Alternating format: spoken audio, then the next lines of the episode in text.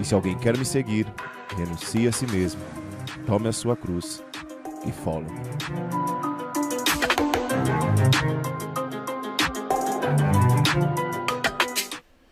Valendo, hein?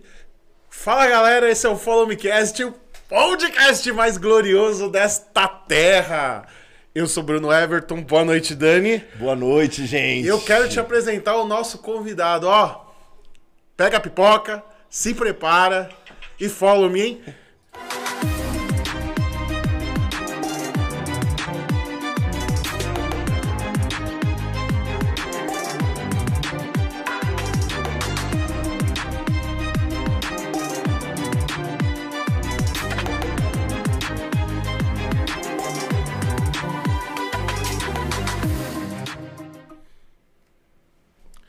Padre Douglas, boa noite. Boa noite. Sua irmão. bênção. Deus abençoe. Amém. Que alegria, eu tô- eu tô feliz. Eu tô feliz pra caramba, viu? Hoje é dia Era do- um dia esperado, padre, Olha, entendeu? Ele tá emocionado. Nós Tô é emocionado. A gente tá emocionado. Porque quando a gente começou esse podcast aqui, a gente começou a fazer uma listinha assim, né? E a gente começou com aquelas pessoas mais próximas, né? E a gente foi subindo a régua, né? Lá no topo tem o Papa Francisco. Eu não sei como é que a gente vai fazer isso, mas beleza. Mas a gente, tá- a gente chegou Um onde, onde a gente não achou que ia chegar, né? É isso mesmo. E nós vamos ter um bate-papo muito louco, hein? Eu acho que essa noite promete, hein? Promete, hein? Pai Douglas, boa noite mais uma noite. vez. Muita alegria tá- estar aqui com o senhor. E hoje a gente quer falar de coisas católicas, né, Dani? A gente quer falar de umas coisas assim. Coisas polêmicas, católicas, coisas polêmicas. Coisas não tão polêmicas. Com quem gente, com quem fala a verdade. É. E, padre, a- uma da- eu acho que do que, eu, do, que eu tenho acompanhado de conteúdo do senhor, eu lembro de duas lives assim que pra mim foram bem marcantes, que foi aquela questão da campanha da fraternidade do ano passado com, a, com, a com relação ao ecumenismo. Por que o ecumenismo hoje é tão mal compreendido na igreja? Começar com polêmica. É, esse assunto, ecumenismo, ele foi, mesmo dentro da nossa igreja, ele foi meio que sequestrado. É, como muita coisa, é, muitos assuntos foram sequestrados é, por um grupo que quer fazer com que todos os temas, trabalhos, atividades, iniciativas de apostolado, enfim, tudo na igreja tem a mesma toada. né? A mesma toada. Aí você sequestra aquilo. né? Eu vou dar para que vocês. Como que funciona esse sequestro? É, eu vou dar exemplos, né? É, de sequestros. Quando eu falo a palavra pobre, vem alguma coisa na sua cabeça, como católico. Sim. Quando eu falo a palavra social, vem alguma coisa na sua cabeça. Sei lá, talvez venha assim a imagem de certos padres, certos bispos, certos teólogos, não sei. Sim. Né? Não vai vindo? Então, vindo, vai. isso aqui é papo de gente de igreja. É, isso né? Então, quem está acompanhando em casa também, aí no celular, no computador, quando eu falar essa palavra pobre, social, Isso. então, essa mesma galera sequestrou também a palavra ecumenismo. Então, do jeito que causa um certo é, é, é, um certo malveso, né? Ai, pobre, social, chega no ecumenismo. Só que aí quando você tenta, é, quando você se permite, por alguma razão, se aprofundar nesses temas, para ver se realmente eles têm a cor e o sabor que a gente sempre recebeu, você descobre que eles foram sequestrados. Ou seja, eles estão nas mãos de gente que fala, faz e administra aquilo muito mal. E, e antes fosse só mal, né? Fazem errado mesmo. Então, por exemplo, eu, eu fiquei anos acreditando que doutrina social, teologia relacionada ao social, era uma coisa assim bem sindicalista, bem, bem de esquerda, né? Como se vende pra gente nas paróquias, né?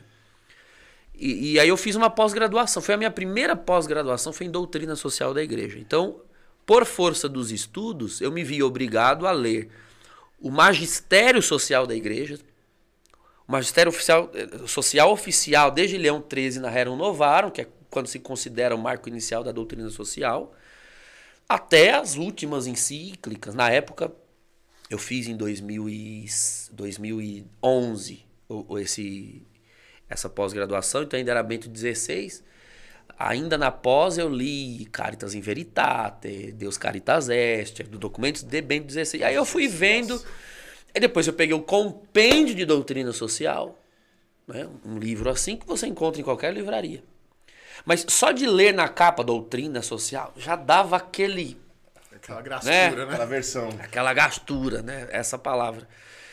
E eu comecei a perceber, opa, mas isso aqui que eu tô lendo não é muito o que os meus professores de teologia ensinam, não. Sabe? Na PUC de São Paulo e em outras instituições é, de ensino teológico. Não é isso aqui, não. Pera lá. E aí eu comecei a ler, fui ler a- a- os documentos latino-americanos também, não seja por isso. a Puebla, Medellín, Santo Domingo, Aparecida. Calma lá. Mas 2 mais 2 não tá dando 5, como eles dizem. Tá dando 4.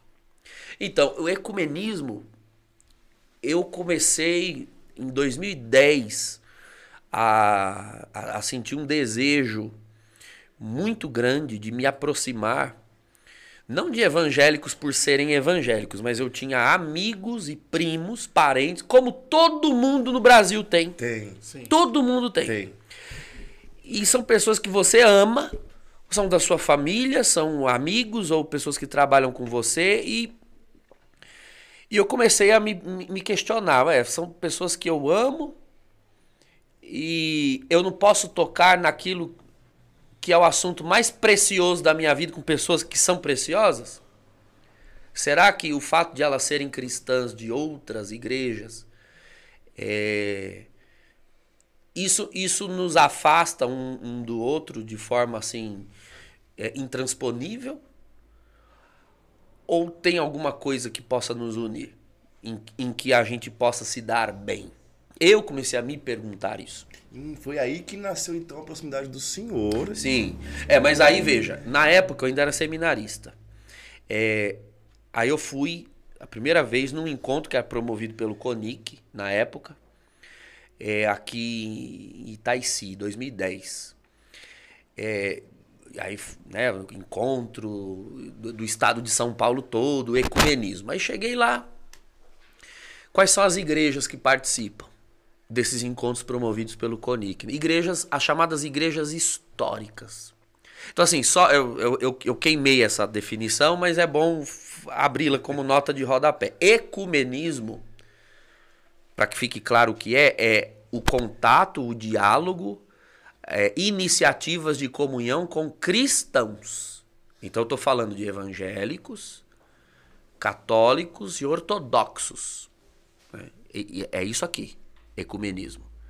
Não é o espírita, macumbeiro, budismo. Falsa impressão de que você vai dialogar A e palavra. comungar com Não, a palavra ecumenismo foi desgastada. Então o ecumenismo só, ele só tem essa validade pra nós se ele tá no âmbito cristão. Não, é- é- ecumenismo é diálogo entre cristãos.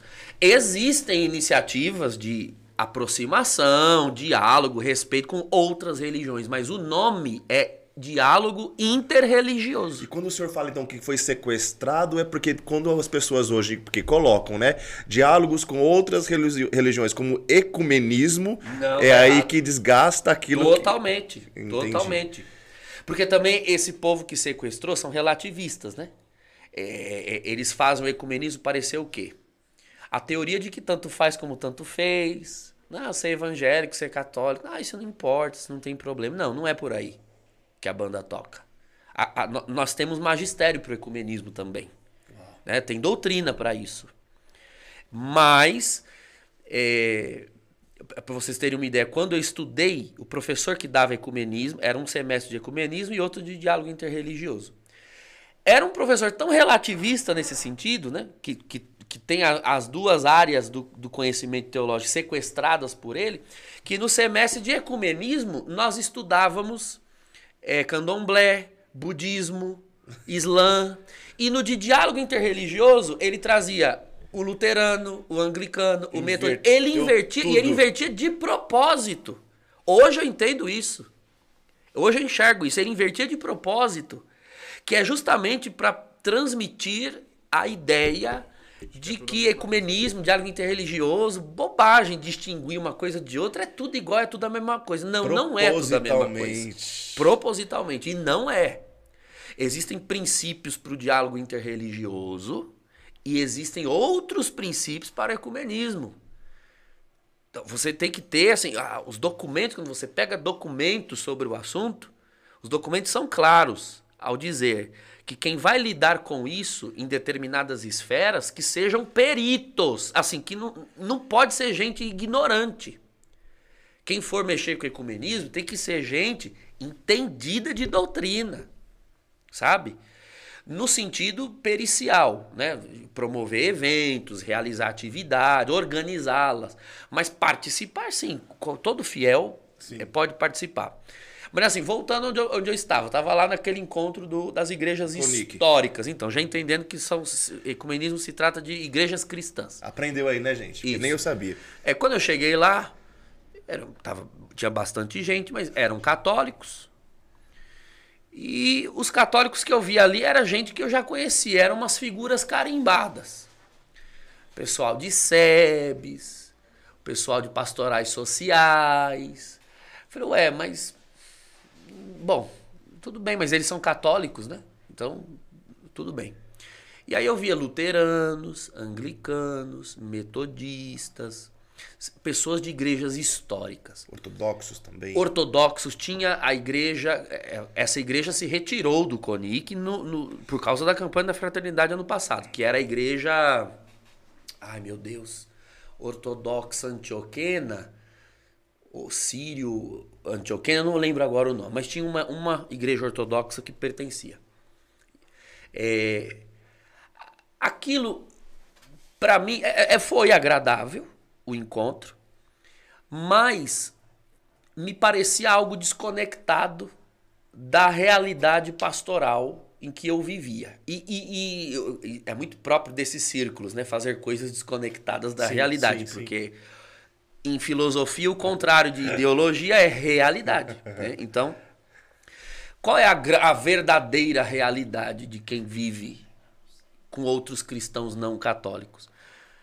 80% dos evangélicos, talvez quase todos os evangélicos que você conhece quando eu falo em evangélicos, o que vem à sua cabeça são evangélicos carismáticos e pentecostais. Sim. Sim. É gente que vai pro culto e dá glória, dá aleluia, fala língua estranha, crê em revelação. Isso é evangélico no Brasil. Isso aqui, Brasil, isso aqui é pentecostal no, no mundo evangélico. Aleluia. Entendeu? Onde é que. Assim, eu posso falar da minha diocese. Eu sou da diocese de Osasco. Na minha diocese não tem uma comunidade luterana. Para não dizer que não tem, tem uma lá com 20 membros numa diocese que tem 3 milhões e meio de habitantes, tem uma igreja de 20 membros. Então, você dizer para mim que ecumenismo é dialogar só com os luteranos, é, você está me desconectando da realidade. Sim. Tem uma ou outra comunidade metodista, e essas igrejas históricas são pequenas. Uma ou outra presbiteriana, presbiteriano tem um pouco mais. Mas a paróquia onde eu tô é periferia, meu filho. Quem tá ali é a Assembleia de Deus, é a congregação cristã. Batista. Batista renovado, porque tem, a igreja batista sim. é uma igreja histórica também. Sim, sim. Mas é, é que e hoje em dia. Os, fantásticas. É nossa. que hoje em dia os batistas é, renovados já são maioria. E a gente até tem a impressão de que todo batista gosta de dons carismáticos, que não é bem assim, não. Tem o batista tradicional não gosta. É, então aquilo ali não, não falava o meu coração, porque as pessoas que eu conhecia com que eu convivia eram pentecostais. Foi aí, vou encurtar a história, né, porque ela é muito longa, foi aí que eu conheci o Em Cristos. O Em Cristos é uma iniciativa é, que surgiu aqui no Brasil em 2007, já estamos indo aí para os 15 anos de Em Cristos. É uma sigla, né? Encontro de cristãos na busca de unidade e santidade. Eu lembro que nasceu muito próximo dos Sarados, porque nós acompanhamos Sim, o primeiro, perto, o, o, o, primeiro em Cristo foi em Lavrinhas, numa casa da Canção Nova. Eu tenho a foto, inclusive. Teve um que foi no teatro da, lá de Cachoeira Paulista, que eu lembro, não foi, padre? Sim, foi o de 2014. É, lembro 2014. Disso. Foi na Canção Nova.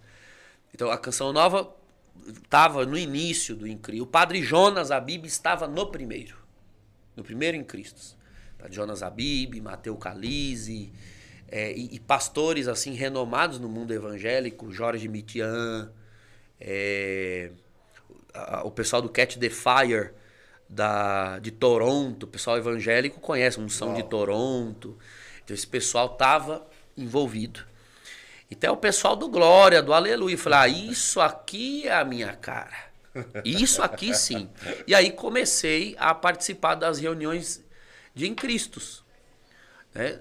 Das quais eu faço parte até hoje. Então aí sim começamos um trabalho é, sério de ecumenismo, o chamado ecumenismo espiritual.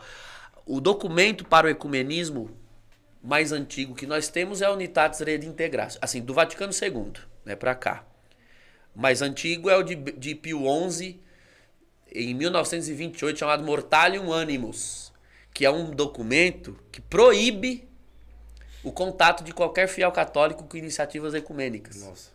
Mas ele tem um sentido, aquele documento.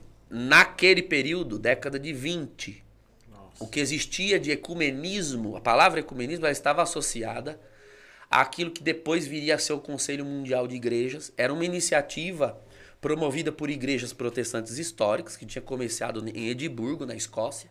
Era uma tentativa de unificar as igrejas a partir da prática do irenismo. Essa palavra está lá na, na unidade de integração. Irenismo é você começar a instruir a sua comunidade a ver, a, procurar formas de abrir mão, o, o, do que nós podemos abrir mão para poder a gente se aproximar das outras igrejas. Então vamos supor, você é batista, eu luterano, você vai deixando de ser batista um pouco eu deixando de ser luterano um pouco para ver se a gente se encontra aqui no meio, entendeu? Tá. E isso aqui é falso, isso aqui não funciona.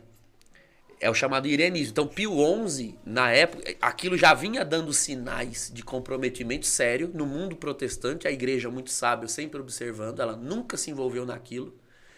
E Pio XI escreveu a Mortalho Animus proibindo. Então, ela tem uma razão de ser no seu contexto. Aquele tipo de, de ecumenismo é erradíssimo e ainda é errado. Não está ultrapassado o, a Mortalium Animus. E, padre, aí eu acho que também entra uma coisa que muitos, nós, muitos de nós católicos temos dificuldade, que é, é lidar com, a, com relação ao magistério, né? O contexto de cada documento sim, dentro do seu próprio tempo, né? sim, né? Porque senão tempo. eu pego um documento lá de trás que tem um contexto histórico e uma necessidade da igreja da, da época, sim. e eu trago ele aqui agora e debato ele com um documento do Bento XVI, um documento do Papa Francisco. É, isso tem um nome, chama-se anacronismo anacronismo. Né? Cronismo de tempo, crono, ana, fora do tempo. Quando você pega uma coisa fora do tempo. Então tem que tomar cuidado com o anacronismo na leitura de documentos. Muita coisa aconteceu depois da Mortarium Animus. Sim. Veio a Segunda Guerra Mundial, vieram certas revoluções nos anos 60 que a igreja precisou lidar. Então, muita coisa mudou, inclusive nesse sentido de, de ecumenismo. Aí começou a surgir um ecumenismo sério. Depois da, do, do mundo devastado com a Segunda Guerra, você viu a necessidade de cristãos, de maneira geral, né, é, se reunirem, se unirem, né, para reconstruir uma sociedade. Né. O leste europeu foi dizimado pelo comunismo. Ainda havia comunismo naquele período. Estamos né, falando ali da, da anos, anos 50, 60. Mas com o fim da Grande Guerra, da Segunda Grande Guerra, é, você tem os ortodoxos precisando da ajuda de, de, de católicos na Polônia, né, devastada pelo nazismo. Uma vez foi o comunismo, depois o nazismo, coitada da Polônia ficou ali no meio. Hungria, Áustria, mais para cá no Ocidente mesmo, França, Portugal, Espanha você ter uma cidade inteira destruída, não tá dando muito tempo pra gente discutir no meio da rua se é pra ter imagem em casa ou não, né? Vamos nos unir, né? É, porque a gente tá precisando descobrir se tem comida, se tem água, onde nós vamos dormir, sabe? Sim. Então, na hora da necessidade, é, algumas coisas são deixadas de lado. E a gente encontra um patrimônio em comum. É, no, a, da, vamos dar um exemplo mais, mais atual diante das ameaças à verdade, à liberdade, etc., nós temos visto a união de, é de todo mundo na sociedade civil. É, é isso que eu ia falar, né, padre? Hoje a gente vê um movimento é, não sei se talvez tímido, mas de uma certa forma buscando uma união por, Sim. por aquilo que é a ameaça que a gente começa a ver por aí despontando, não é isso, padre? É, hoje quando eu tava vindo pra cá, tava assistindo uma, um pronunciamento do Magno Malta, né? Que, é- que foi senador. Sim. Ex-senador Magno Malta. É, manifestando solidariedade e apoio ao padre Paulo Ricardo. Por causa da... da, da- Do que tá circulando tá aqui na- circulando, da, da Polícia Federal na cola dele, da, da- da- das redes sociais dele. Então você vê, nessa. E o Magno Malta é pastor evangélico. Diante de certas coisas, é, os cristãos todos vão se dar mal, cara. Se a gente não se unir agora. Então a necessidade, ela obriga a uma unidade. E uma vez que você se uniu a uma pessoa, e aquela necessidade é sanada, já é tarde, né? Você criou algo que é indissolúvel, que é o vínculo. Ele é seu irmão, ele é seu amigo. Imagina que você lutar a vida inteira. É, quem viveu isso de perto foi João 23. Por isso ele levou essa temática ao Vaticano II. João 23 foi núncio apostólico, antes de, de de ser eleito Papa, ele foi núncio apostólico na Turquia, durante a, a, a Segunda Guerra. Então, a- o, o- catolicismo romano é minoria na Turquia. Você tem mais. Na região onde ele estava, tinha uma igreja ortodoxa forte, porque ali é leste europeu. É Istambul, leste europeu, antiga Constantinopla. Ou seja, igreja ortodoxa, porque quando houve o cisma do Oriente no século XI, tudo aquilo virou ortodoxo. Uma comunidade romana, católica romana mínima, é, uma sinagoga judaica grande, e os ortodoxos e os católicos se juntaram para tentar salvar é, crianças dos campos de concentração nazista e juntaram com o rabino da, da, da, da sinagoga de, de Istambul. E, e- e por conta da guerra havia fome, havia muitas necessidades. Então, assim, ele se uniu ao, ao eparca ali ortodoxo e eles ficaram muito amigos. Para você ter uma ideia, tem um filme que ilustra isso, um dos vários filmes que tem ilustrando a vida de, de João 23. Quando ele vem embora, quando ele é transferido, deixa de ser núncio apostólico na Turquia, a comunidade ortodoxa se reuniu na rua e eles choravam aos prantos com a ida de João 23, como se fosse um- um- alguém da igreja deles, pô, e era um católico romano.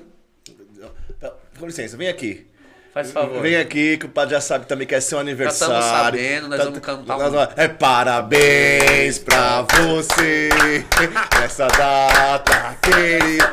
Por favor, queira se assentar, receba a bênção do sacerdote. Deus te abençoe, te livre de todo o mal, expulse seus demônios. Eu confessei, vim, acabei de vir. Ótimo. Da Santa Missa e da Confissão, padre. Ô padre, e- e- não querendo atrapalhar o raciocínio do senhor, mas diante, ainda na visão do ecumenismo, é, para quem tá em casa, até pra gente que também não imagina, por exemplo, como que deve acontecer essas reuniões, por exemplo. Que a gente imagina um monte de coisa, mas eu imagino nessa união de pessoas que lutaram por coisas grandiosas, né? E que cria esse vínculo, como o senhor falou. Diante de uma sociedade que a gente vê uma América Latina sendo tomada, vendo o que está acontecendo na Nicarágua, e, não quero entrar na política nesse momento, mas qual que é o momento hoje da, da conversa do ecumenismo aqui no Brasil, o senhor que está bem na linha de frente disso? Olha, o, o trabalho que nós é, do Incristos fazemos, o Incristos, ele é, a gente usa a palavra plataforma, que é uma, uma, uma palavra, porque existem universos semânticos distintos, né? Às vezes uma palavra que a gente usa em contexto católico, em contexto evangélico, ela quer dizer outra coisa, né? Então a gente adotou essa palavra, é uma plataforma, é, você, é um, um ambiente em que você une católicos eh, e evangélicos, todos de experiência carismática, pentecostal, os que vêm desse, desse ambiente. Então as nossas reuniões, elas são eminentemente reuniões de oração e pregação da palavra. É o chamado ecumenismo espiritual. Existem esferas de, de, de prática ecumênica. Então você tem, por exemplo, um ecumenismo pericial. Esse é o que é feito entre teólogos. Então tem organismos oficiais que, que redigem, que se reúnem. vários níveis. Sim, níveis de, de, de diálogo ecumênico. Então, por exemplo, se você entrar no site do Vaticano, você vai encontrar ali o link do Pontifício Conselho para a Unidade dos Cristãos. Lá você vai encontrar, dos últimos 60 anos, todas as declarações bilaterais que foram feitas. Católica luterana, católico anglicana, católico ortodoxa. Muita coisa, teólogos católicos e teólogos dessas igrejas já sentaram, já discutiram assuntos e colocaram isso no papel. Olha, concordamos nisso aqui. Discordamos nisso aqui, para deixar claro. Mesmo esse diálogo da Igreja Católica com o mundo pentecostal, ele é desde 72, 1972. Existe uma comissão bilateral católico-pentecostal. Para vocês terem uma ideia, é que isso não é traduzido aqui, tá? Por razões ideológicas também. Porque como o nosso episcopado já não gosta de carismatismo dentro da igreja, você imagina, Imagina trazer. é. trazer. Então, mas tem tudo em italiano e, e inglês, dá pra ler com, com calma. Ali hoje em dia você bota num site e traduz tudo. Mas tem, por exemplo, documentos bilaterais sobre batismo no Espírito Santo. Como a Igreja Católica entende batismo no Espírito Santo. Como Assembleia de Deus entende batismo no Espírito Santo. Igreja do Evangelho Quadrangular. Sabe? Porque tem várias igrejas pentecostais do mundo envolvidas. Se eu não me engano, são 28 denominações, mais a Igreja Católica. Tem a- o último a- a documento bilateral foi sobre. é, eles estão fazendo uma sequência de sobre dons carismáticos. Então já foi feita uma declaração bilateral católico eh, pentecostal sobre dom de línguas e profecia. Está sendo feita agora uma sobre cura e milagres. Então, a teologia católica sobre isso e a teologia evangélica, as, as teologias evangélicas, porque isso, isso também a- o povo às vezes esquece. Não existe a igreja protestante, isso não existe. Existem protestantismos, igrejas evangélicas. São muitas. né? Muitas, e elas discordam entre si em termos de doutrina, né? em termos de doutrina mesmo. Então, a- a- tem essa, esse ecumenismo pericial, mais elaborado, que é entre teólogos, que ilumina, não deixa de iluminar as reuniões mais informais, mas é algo eh, em termos de produção científica. O ecumenismo espiritual, que são as reuniões em comum, chamados cultos ecumênicos, né? Tá. Culto ecumênico pode existir. O que não pode existir, por exemplo, é culto interreligioso. O que a gente vê às vezes por aí. É, mas não, não tem como existir. Porque no diálogo interreligioso, você tem é, religiões distintas. Ou seja, cada religião ali, exceto as monoteístas, É aquele lance que, que sai do cristianismo já, como o senhor sim, falou. já saiu da esfera cristã. Que não pode ser chamado de ecumenismo. Então você já não tem sequer a- uma unanimidade é, divina. Por Isso. exemplo, por exemplo, vou dar um exemplo. Pode existir um ato, não é, não é culto que se fala, é um ato interreligioso entre católico, você tem um católico, um kardecista e alguém do candomblé. Então você faz um ato interreligioso, uma reunião, se discute ali um tema, um assunto, é, fazem ali os votos de mútuo respeito e, e acabou. Não é um culto. Por quê? Porque nós não temos uma divindade em comum para cultuar. Oh. Então você vai cultuar o quê? Entende? Então, é por isso a necessidade da. Eu estou fazendo aqui a distinção teológica. Você entende como precisa ter é, entendimento para praticar? Agora, no ecumenismo, não. É todo mundo cristão, filho. A hora que falar o nome Jesus, todo mundo dobra o joelho e chora. Então você presta culto. Sim. Você presta um culto. Você junta ali carisma. É, é porque com a pandemia as nossas reuniões cessaram. Agora, esse mês de setembro, nós vamos começar a retomar algumas atividades. Mas eu queria que vocês vissem as nossas reuniões. A gente chegou já a reunir, era todo mês na nossa região. A gente reunia de 100 a 150 pessoas. É, e você meio que distinguir por causa de costume de vestuário. É isso que eu pergunto. Como que as pessoas devem ver o... Vão todas como são. Esse é o verdadeiro ecumenismo. Tá. Esse é o verdadeiro ecumenismo. Ecumenismo não é a tentativa de dissuadir o outro. Ecumenismo verdadeiro é o seguinte: olha, eu sou católico. E eu sou convicto da minha fé. Ele é evangélico e é convicto da fé dele. Então tá bom. Onde nós podemos nos encontrar? Ah, Sagrada Escritura, é, batismo, nós cremos na necessidade do batismo, para o- remissão dos É o pecados. depósito da fé? pá? É o chamado patrimônio comum. Esse é o termo que está na Unitate Sede Integradas. Nós temos um patrimônio comum. Então, Sagrada Escritura, sobretudo o Novo Testamento, é o mesmo. Batismo é o mesmo. Validade batismal. Nós não rebatizamos quem vem de certas igrejas evangélicas, porque Sim, é sim, válido. sim. Então, nós temos é, fé nas virtudes teologais, fé, esperança e caridade. Nós cremos nos dons do Espírito Santo. Nós cremos na ação da graça, nós cremos em segunda vinda de Cristo, nós cremos num monte de coisa em comum. Entende? Então tem como você fazer um culto ecumênico, entende? Um culto cristão. Porque tem a mesma divindade. Tem um patrimônio comum e a mesma divina fé na Santíssima Trindade. Sim. Isso é o que define o cristianismo. Sim, coisa que, por exemplo, já não dá para fazer é, num diálogo interreligioso com judeus e muçulmanos, por exemplo. Então, com judeus, a gente consegue, por exemplo, recitar um salmo, é, bênçãos do Antigo Testamento. Nós temos algum patrimônio comum. Inclusive, em termos de curiosidade, quando João 23 era vivo ainda durante o concílio, ele queria que o judeu, o judaísmo fosse incluído no documento ecumênico. Porque ele entendia o judaísmo como parte da esfera comum cristã, porque não teria cristianismo sem os judeus. né? Mas aí ele faleceu na primeira fase do, do concílio, depois Paulo VI reconvocou, e aí derrubaram os principalmente os bispos de origem, os bispos do Oriente no concílio não aceitaram, porque tem rusgas ali, os, os, os bispos árabes com cristãos árabes com os judeus. Então o judaísmo entrou no documento Nostretate, que é sobre interreligioso. Tem um documento sobre isso também, no, no Vaticano II. Então tiraram do Unitatis, botaram no, no, no Nostretate. Mas, por exemplo, com um muçulmano, como é que você faz uma oração assim? Você encerra em nome de quem?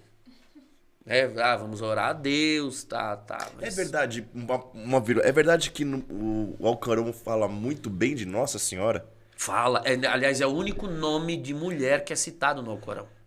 É o único. O, o- o muçulmano ele tem é, algumas figuras femininas de referência. né? Uma delas é Fátima.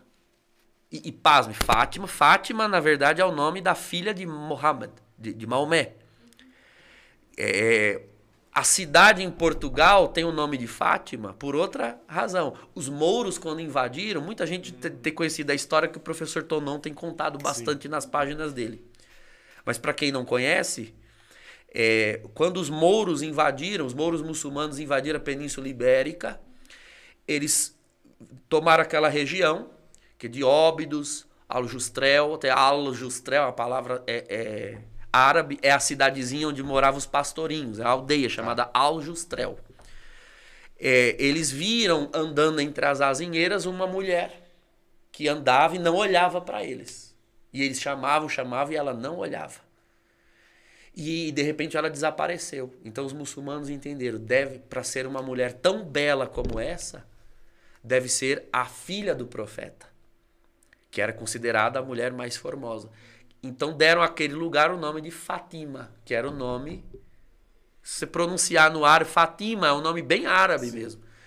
E as- mais de 600 anos depois, a Virgem Maria viria aparecer naquele lugar. Ou seja, ela apareceu primeiro para os muçulmanos. Não olhou na cara deles, mas apareceu. E deu o nome do, do- do- da filha do profeta naquele lugar. Mas o nome de Maria é o único nome citado no Alcorão. Porque Maria tem algo em comum com a fé É isso que muçulmana, que é o arcanjo Gabriel. Porque eles creem que o anjo Gabriel apareceu a Maomé, né, a Mohammed, para revelar o Islã. Então, uma pessoa que também tenha si- sido visitada pelo mesmo arcanjo é quase que alguém da mesma grandeza. Então, o Yeshua de- da- do, do judaísmo é tido por eles como um profeta em alta conta. Então, é, é algo que tem ali em comum. Claro que nós cremos, dizer, Jesus não é um profeta em alta conta, é mais do que isso. Se tivesse que dizer pro, pro muçulmano, olha, sinto te informar, mas Yeshua é Allah. Aí ele queima você, tá com a bomba em você. Porque a Allah não, não, não, não pode ter se feito homem, né? É uma coisa absurda. Né? O evangelho é uma coisa absurda, né? Do ponto de vista natural e filosófico até. Mas então, no interreligioso, você tem esses pontos de toque, mas o máximo que você pode fazer são atos interreligiosos. Então, o ecumenismo verdadeiro é aquele que celebra um patrimônio comum. E era isso que eu estava falando nas nossas reuniões. Então, todos vão sendo o que são. Não tem isso. Então, era eu, eu queria que vocês vissem as nossas reuniões. aí você olha uma fileira assim, aí você vê um, um, um, irmão com a camisetona de Nossa Senhora, uma cruz desse tamanho, a Bíblia Ave Maria, o terço na outra, e do lado dele o cara de paletó, gravata com a Ferreira de Almeida preta aqui. e os dois dando, e os dois reberrando, dando glória, aleluia, falando em língua. Você vê? E era assim, ó, as cadeiras, tudo assim. Porque ninguém se esconde, não, não, não pode, isso não é ecumenismo. É, é, é, isso era o, o, irenismo condenado, inclusive, Sim, por Pio XI. Perfeito. Olha, bota todo mundo uma roupa neutra e vamos procurar um lugar neutro para a gente se encontrar. Não, isso não é ecumenismo. As nossas reuniões de Cristos, por exemplo, a gente fazia sempre na chácara de um pastor amigo nosso, pelo simples fato de ser uma chácara, porque era isolado no meio do mato, porque a gente berrava tanto, dava tanto glória que tinha que ser num lugar isolado. Mas de vez em quando nós fazíamos, por exemplo, na minha paróquia. E os evangélicos todos vinham, sem nenhum problema. E entravam na igreja. Tá? E eu não, não escondia a imagem, não tirava Jesus do, sacrário, nada disso. Eles têm consciência de que eles estão numa igreja católica. Assim como quando nós fazíamos alguma reunião na igreja deles, eu tinha consciência de que eu estava numa, numa igreja evangélica. Sim. Nem eu tinha que fazer caso de ter uma imagem ali, senão eu não entrava. E nem eles podem fazer caso de eu tirar a imagem da minha para eles entrarem. E isso é ecumenismo verdadeiro. É você conviver com o outro, ele sendo quem ele é. Agora, as, as, as necessidade, não é essa a palavra. as possibilidades de conversão ou não, e isso não é problema nosso. A divisão entre os cristãos é um pecado. Isso que, isso que o povo cristão tem que entender. Divisão entre o povo cristão é um pecado. Quem causou? O ser humano. Você quer dar nomes? Dê à vontade. Lutero, Henrique VIII, eh, talvez os evangélicos queiram citar o Papa, Júlio II, enfim, citem quem quiser. O que eu posso dizer de todos que você citar é: já morreram. Estão todos mortos. Eu não conheci Lutero, eu não conheci o Papa Júlio II. Estão todos mortos. Nós somos especialistas em colocar pecado no mundo. Agora, para tirar pecado do mundo, só um. Uau! então o que, que nós fazemos nas reuniões ecumênicas? Basicamente o teor delas é o encontro nosso para pedir a Deus perdão. É, é só o que a gente tem capacidade de fazer, Senhor, perdoa a nossa divisão. Aí alguém pode achar um absurdo, né? Aqueles católicos mais xiitas e, e entoupeira, entoupeirados. É, é, a gente não tem que pedir perdão de nada. Então, quando você diz que não tem que pedir perdão de nada, é, você está se comportando como um velho homem mesmo, né? É, é Adão. Adão Sim. não pede perdão de nada. Eva não pede perdão de nada. Você não, você precisa conhecer uma pessoa chamada Jesus Cristo. Jesus Cristo, inocente e puro, se fez pecado por nós. Sem ter culpa, ele assumiu culpa, sem ter. Então, se você que é católico não sabe fazer isso, né, eu, ainda que eu cresce que a Igreja Católica não tem culpa na divisão, lá no, no, no século XI com os ortodoxos ou no século XVI com os protestantes, o fato é que eu tô lá para pedir perdão. Sabe? Eu tô lá para pedir perdão porque eu, eu represento a igreja mãe, que é a igreja Hoje, católica. Né? E mãe, filho, olha, a filha pode xingar, cuspir na cara dela, a mãe tá lá. Se a mãe tá lá e eu não estou, então eu não sou um ministro da igreja mãe. A igreja mãe tá lá. Às vezes a filha nem quer ir na casa da mãe, mas a mãe vai na casa dela, porque é mãe, né? Mãe vai. Então ando sim com os evangélicos, não, não, nunca vi, não vejo nada no mundo protestante em termos de doutrina ou de vida espiritual que falte a nós. Não, não, não, não, não sinto a Igreja Católica com falta de nada. Existem, claro, elementos que nós temos, mas que são melhor trabalhados por eles, por razões práticas. Você vê, o mundo evangélico é, é perito em música, Exatamente. é perito em, em oratória, porque eles só têm aquilo. Então eles dedicam uma vida a, a- àquilo. A gente tem tanta coisa que não dá para se dedicar, não dá para adquirir certas excelências em todas as dimensões. É, então eles têm essas coisas a contribuir, como nós temos muito a, a- a contribuir.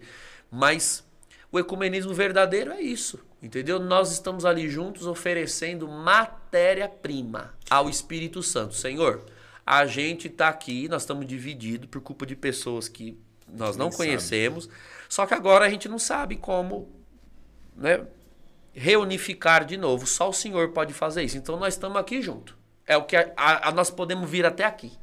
Agora daqui para lá, o Senhor é Deus, o Senhor faz.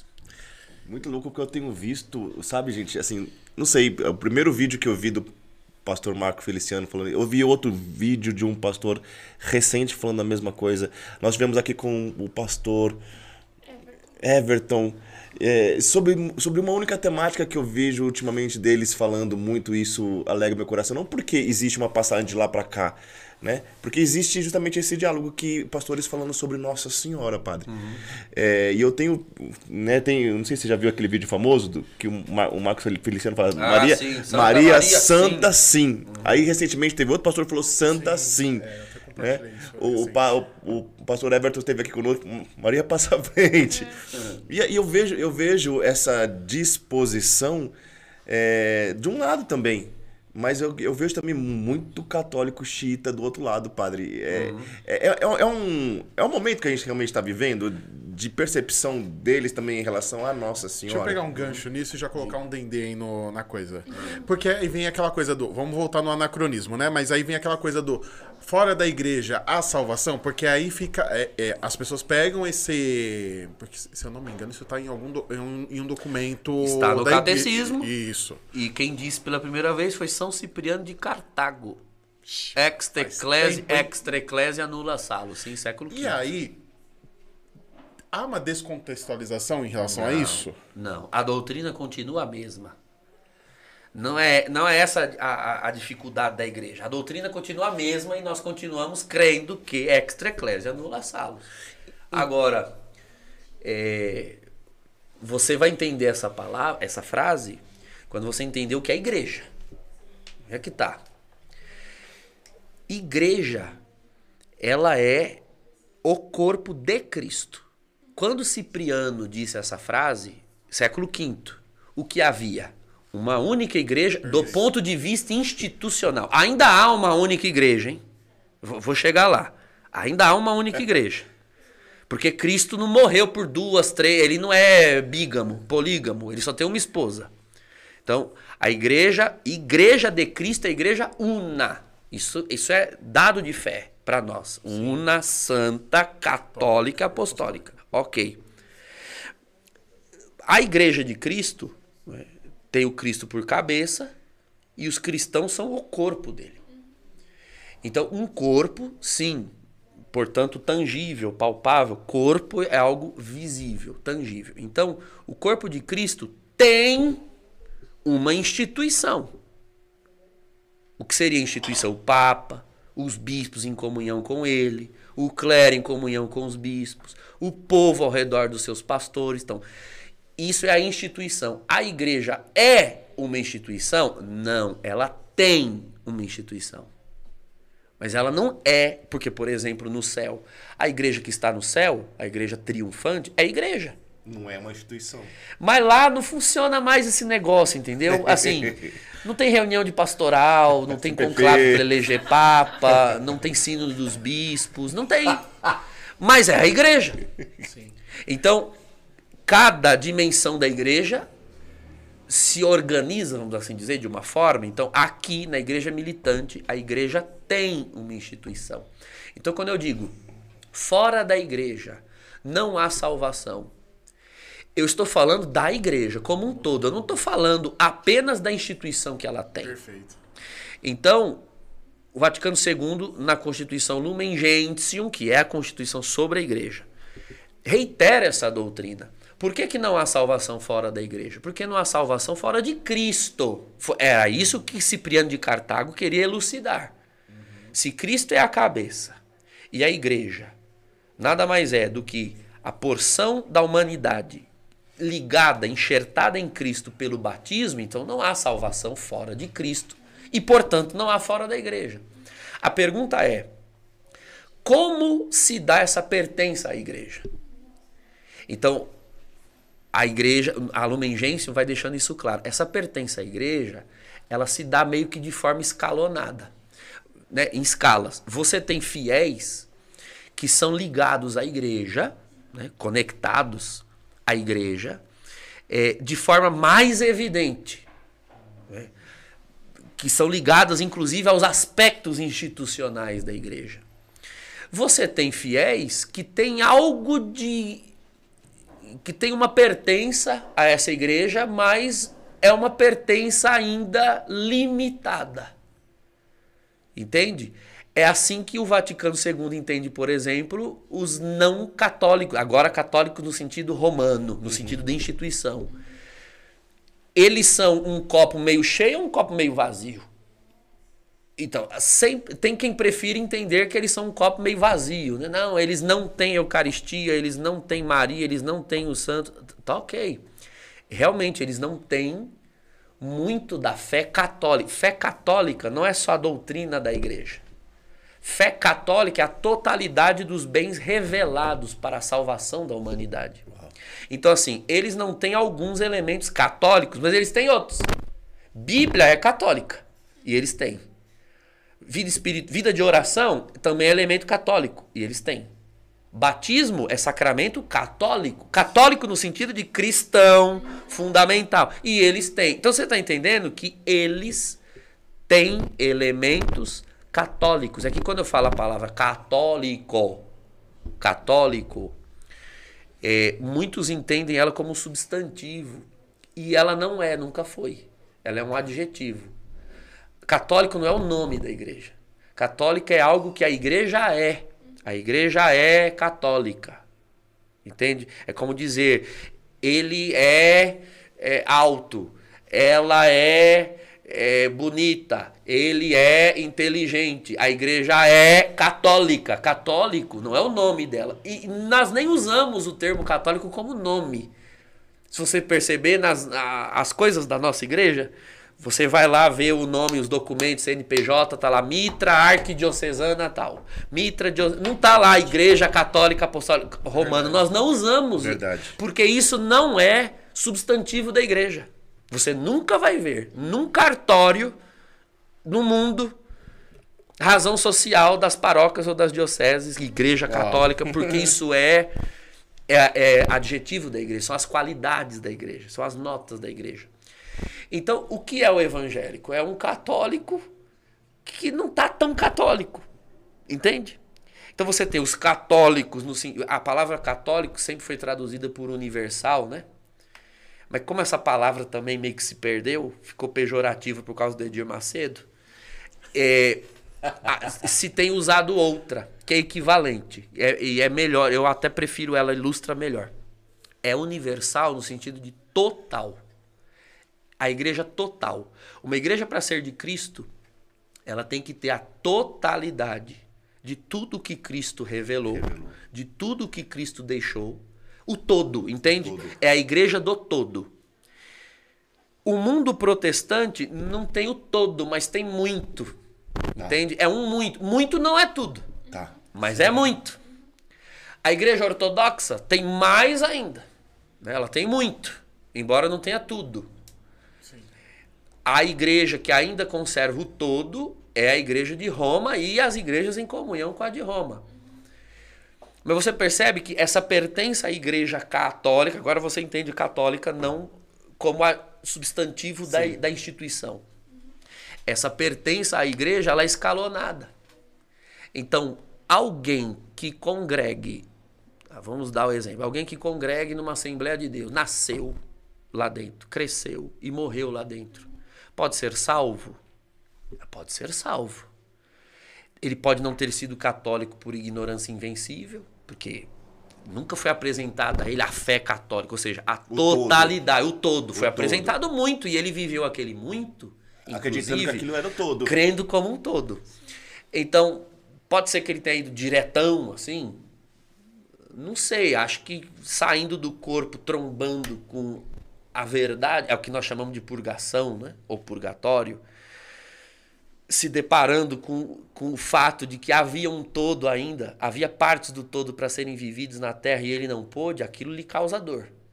Essa dor é o que nós chamamos de purgação. Mas é uma dor que purifica. Então ele chega lá, do outro lado, né, assembleiano, e passa por essa purgação. É uma, é uma, eu estou deduzindo, estou elocubrando aqui. E ele entra no céu. Ele entra no céu sabendo que ele foi salvo. Toda a graça, tudo que ele viveu em vida, que ele recebeu em vida, são elementos da, da única igreja católica. Entendeu? O céu é católico. Católico neste sentido. O todo. É, porque ah, ele tem, se ele tem uma rejeição à Virgem Maria, então ele vai para onde se ela está no céu? Entende? Então, ah, quando você fez essa pergunta, né, sobre a Virgem Maria, se é um momento, eu, eu, acho que realmente o momento tem permitido certas quebras. O protestante, se ele for visitar as fontes do seu próprio protestantismo, ele vai descobrir é, duas coisas. Em relação a Maria, não vou nem falar do resto. É, primeiro que a Virgem Maria nunca foi persona não grata no protestantismo. Lutero, como pai da reforma, era, um prof- era profundamente mariano. Isso não é segredo. Tem o livro dele, Magnífica, que já foi inclusive traduzido para o português recentemente. E é, é- são láureas e láureas a Virgem Maria. Lutero era um homem profundamente mariano. E as igrejas as primeiras duas igrejas mais próximas à reforma, luterana e anglicana, ainda hoje veneram a Virgem Maria nas suas liturgias e na sua devoção. Então, esse antimarianismo no mundo protestante, ele é mais calvinista, é uma outra face Tá. da reforma.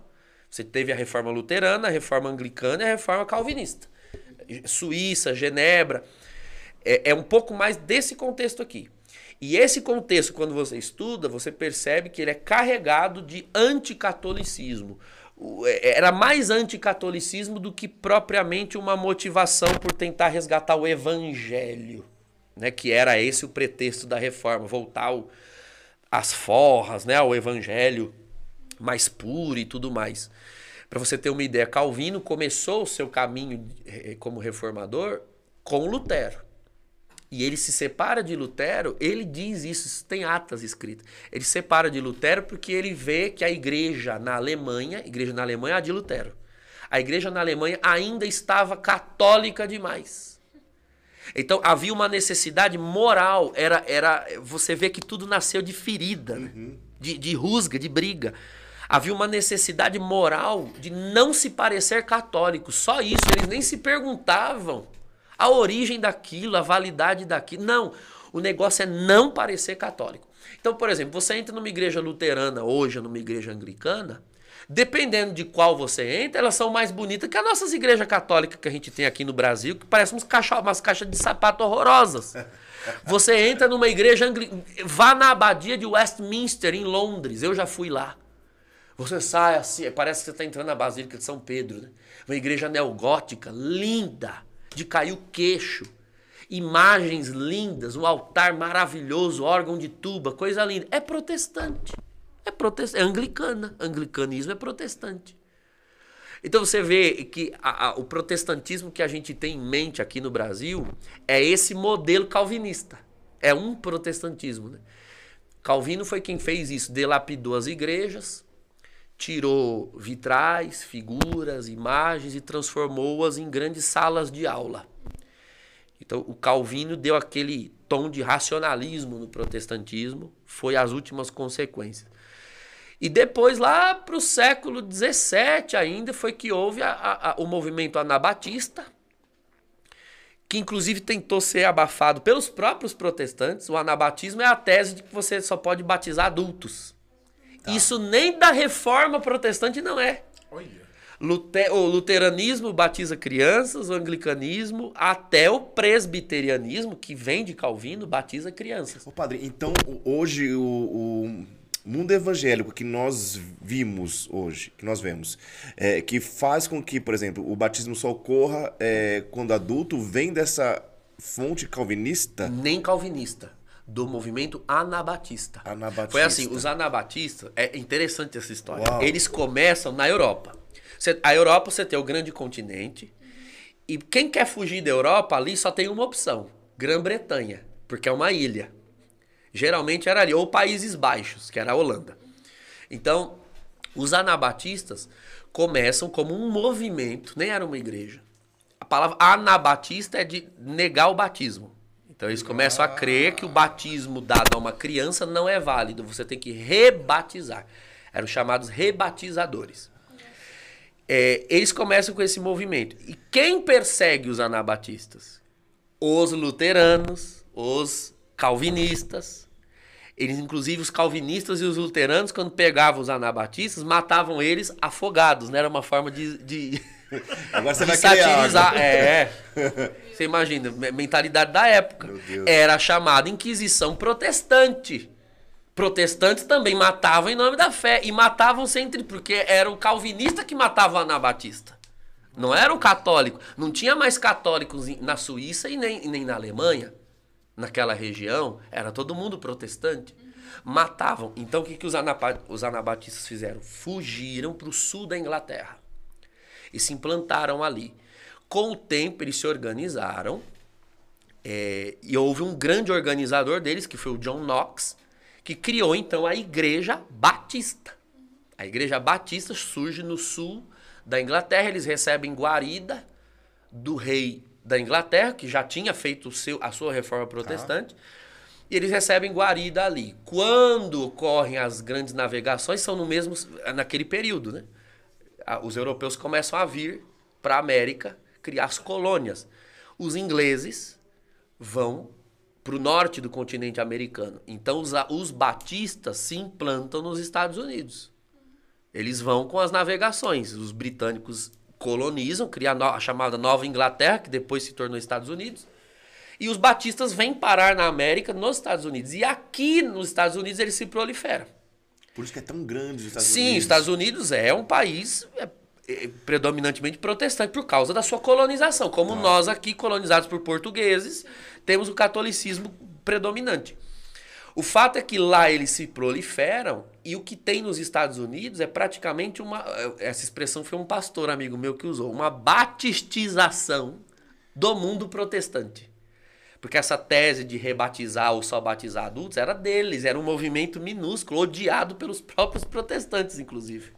Mas os Estados Unidos inteiro se batistiza. Você tem uma igreja batista fortíssima nos Estados Unidos. Quando surge o movimento pentecostal, no início do século XX, aqui estou falando de avivamento da Rua Azusa, 1906, você tem um grande fluxo de batistas que se tornam pentecostais. E aí surgem as primeiras igrejas pentecostais e elas acabam carregando a doutrina anabatista. Entende? Então você tem uma Assembleia de Deus batistizada, uma congregação cristã batistizada e todas as outras igrejas. Então, no processo histórico, pentecostais e, a, e doutrina anabatista meio que se mesclaram, entende? Mas isso, essa coisa de só batizar adultos, às vezes é até difícil você ficar refutando isso, porque isso é tão besta, tão besta, porque assim, nunca foi refutado, nem na reforma protestante, sempre se batizou crianças. Nunca foi feita a pergunta onde está na Bíblia que pode batizar criança. A pergunta era sempre o contrário. Onde está na Bíblia que não pode batizar? Onde está?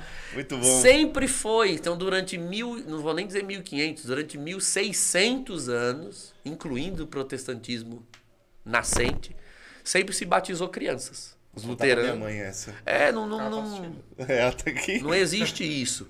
Mas por quê? O movimento batista herda esse nome porque toma a figura de João, o, o batismo joanino, né, de João Batista, como parâmetro. Batismo como um sinal, como uma, uma demonstração pública de arrependimento. Em outras palavras, eles cancelam o batismo cristão, bem dizer, né? Porque o batismo cristão não é uma confissão pública de que eu tô arrependido.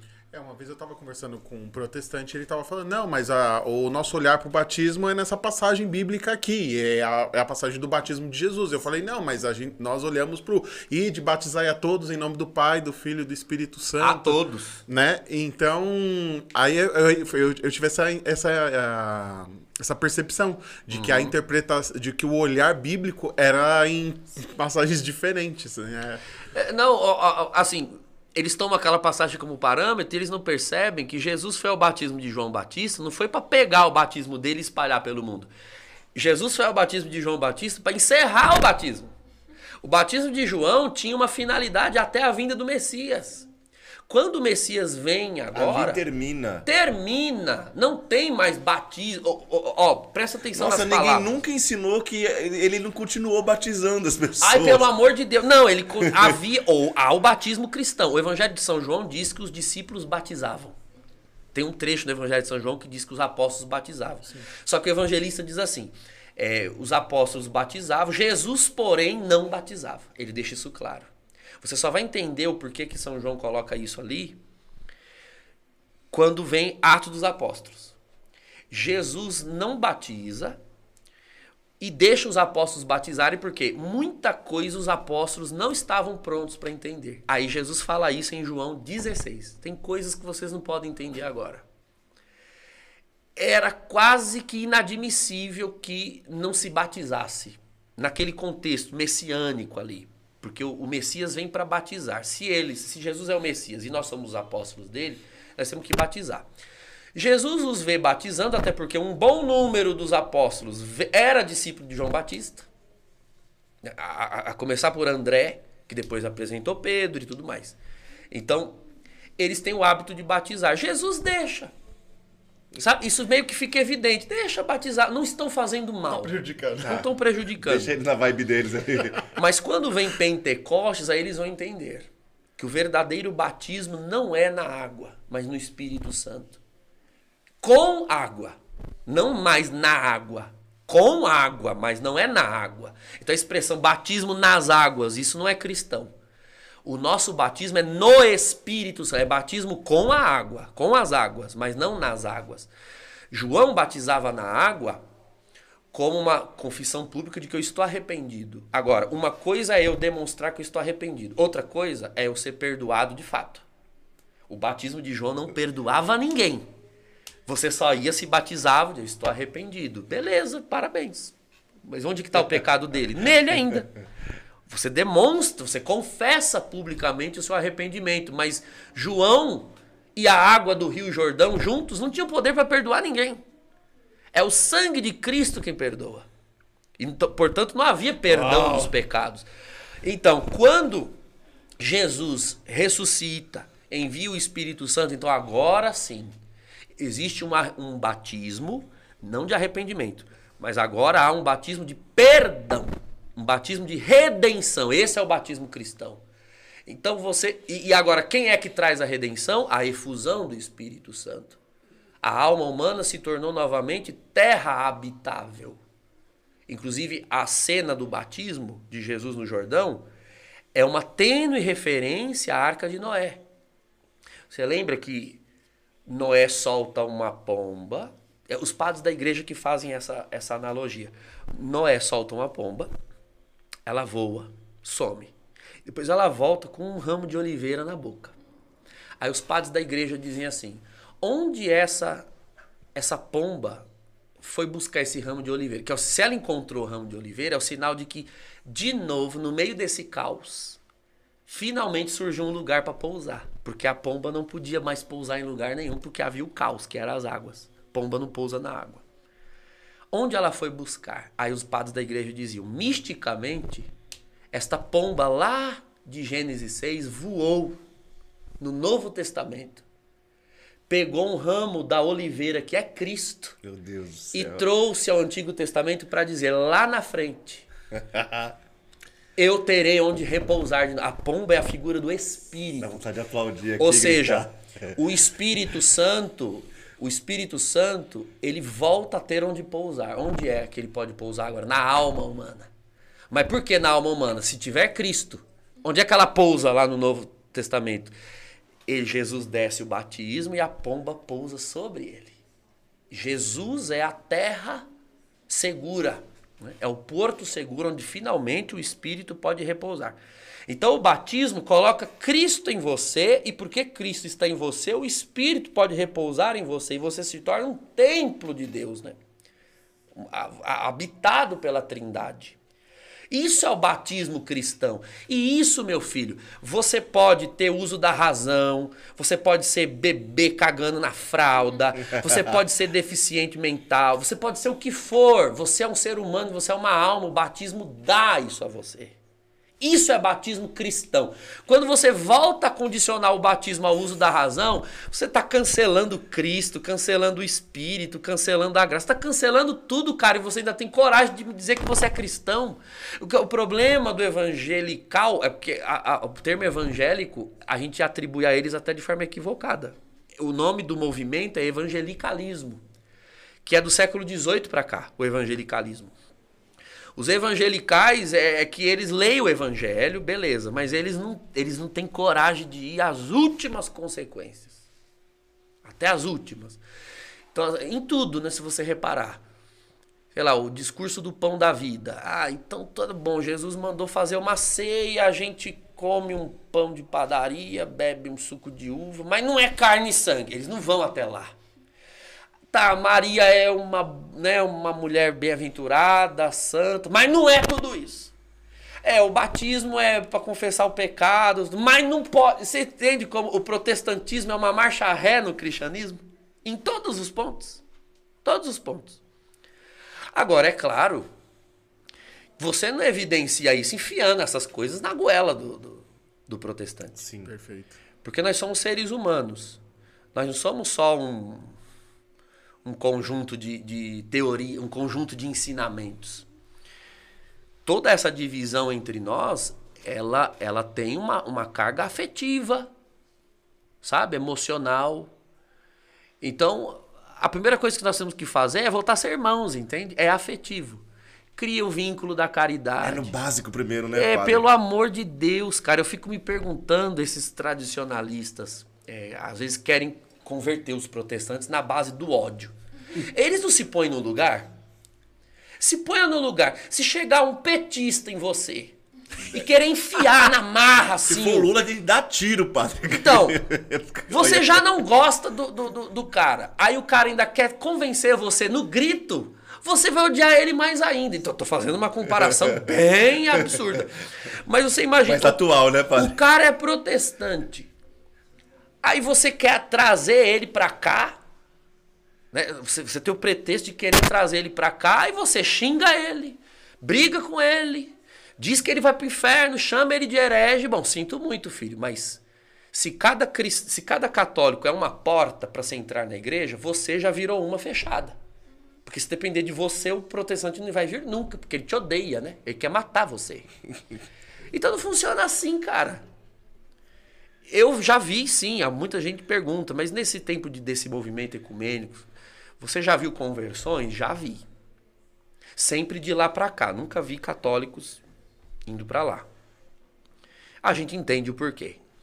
Mas eles só se permitiram pensar na possibilidade de vir pra cá porque finalmente eles, eles conseguiram ver, quando eles olharam pra dentro da igreja, as doutrinas, ou seja, a verdade da, da doutrina, ela está dentro de nós. Dentro de nós. Atrás de nós aqui, né? Quando ele olha para dentro, ele nos vê, ele não vê a doutrina, ele nos vê. E finalmente, graças a todo o ecumenismo que nós fazemos, ele conseguiu enxergar ao olhar dentro da, da nossa igreja, ele conseguiu ver irmãos. Ah, eu amo esse irmão. Então, para estar com ele, eu entro.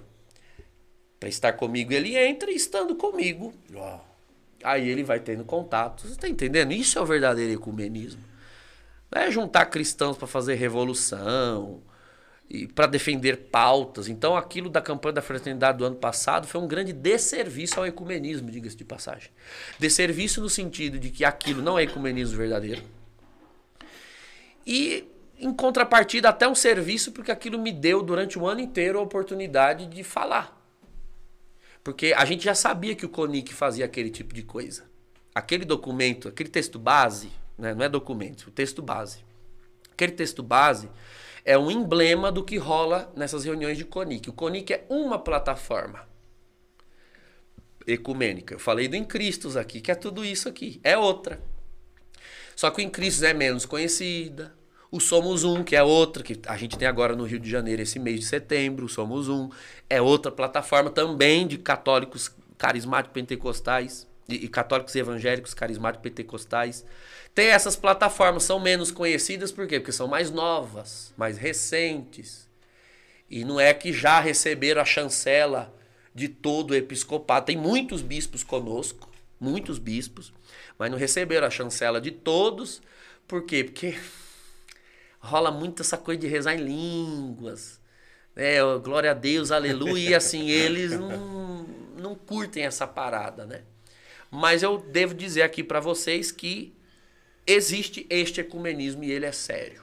Ô padre, eu, eu, você falou um pouquinho do batismo, só não queria voltar muito, mas é, eu conheço pessoas que ele tem, tem, eles sofrem com isso.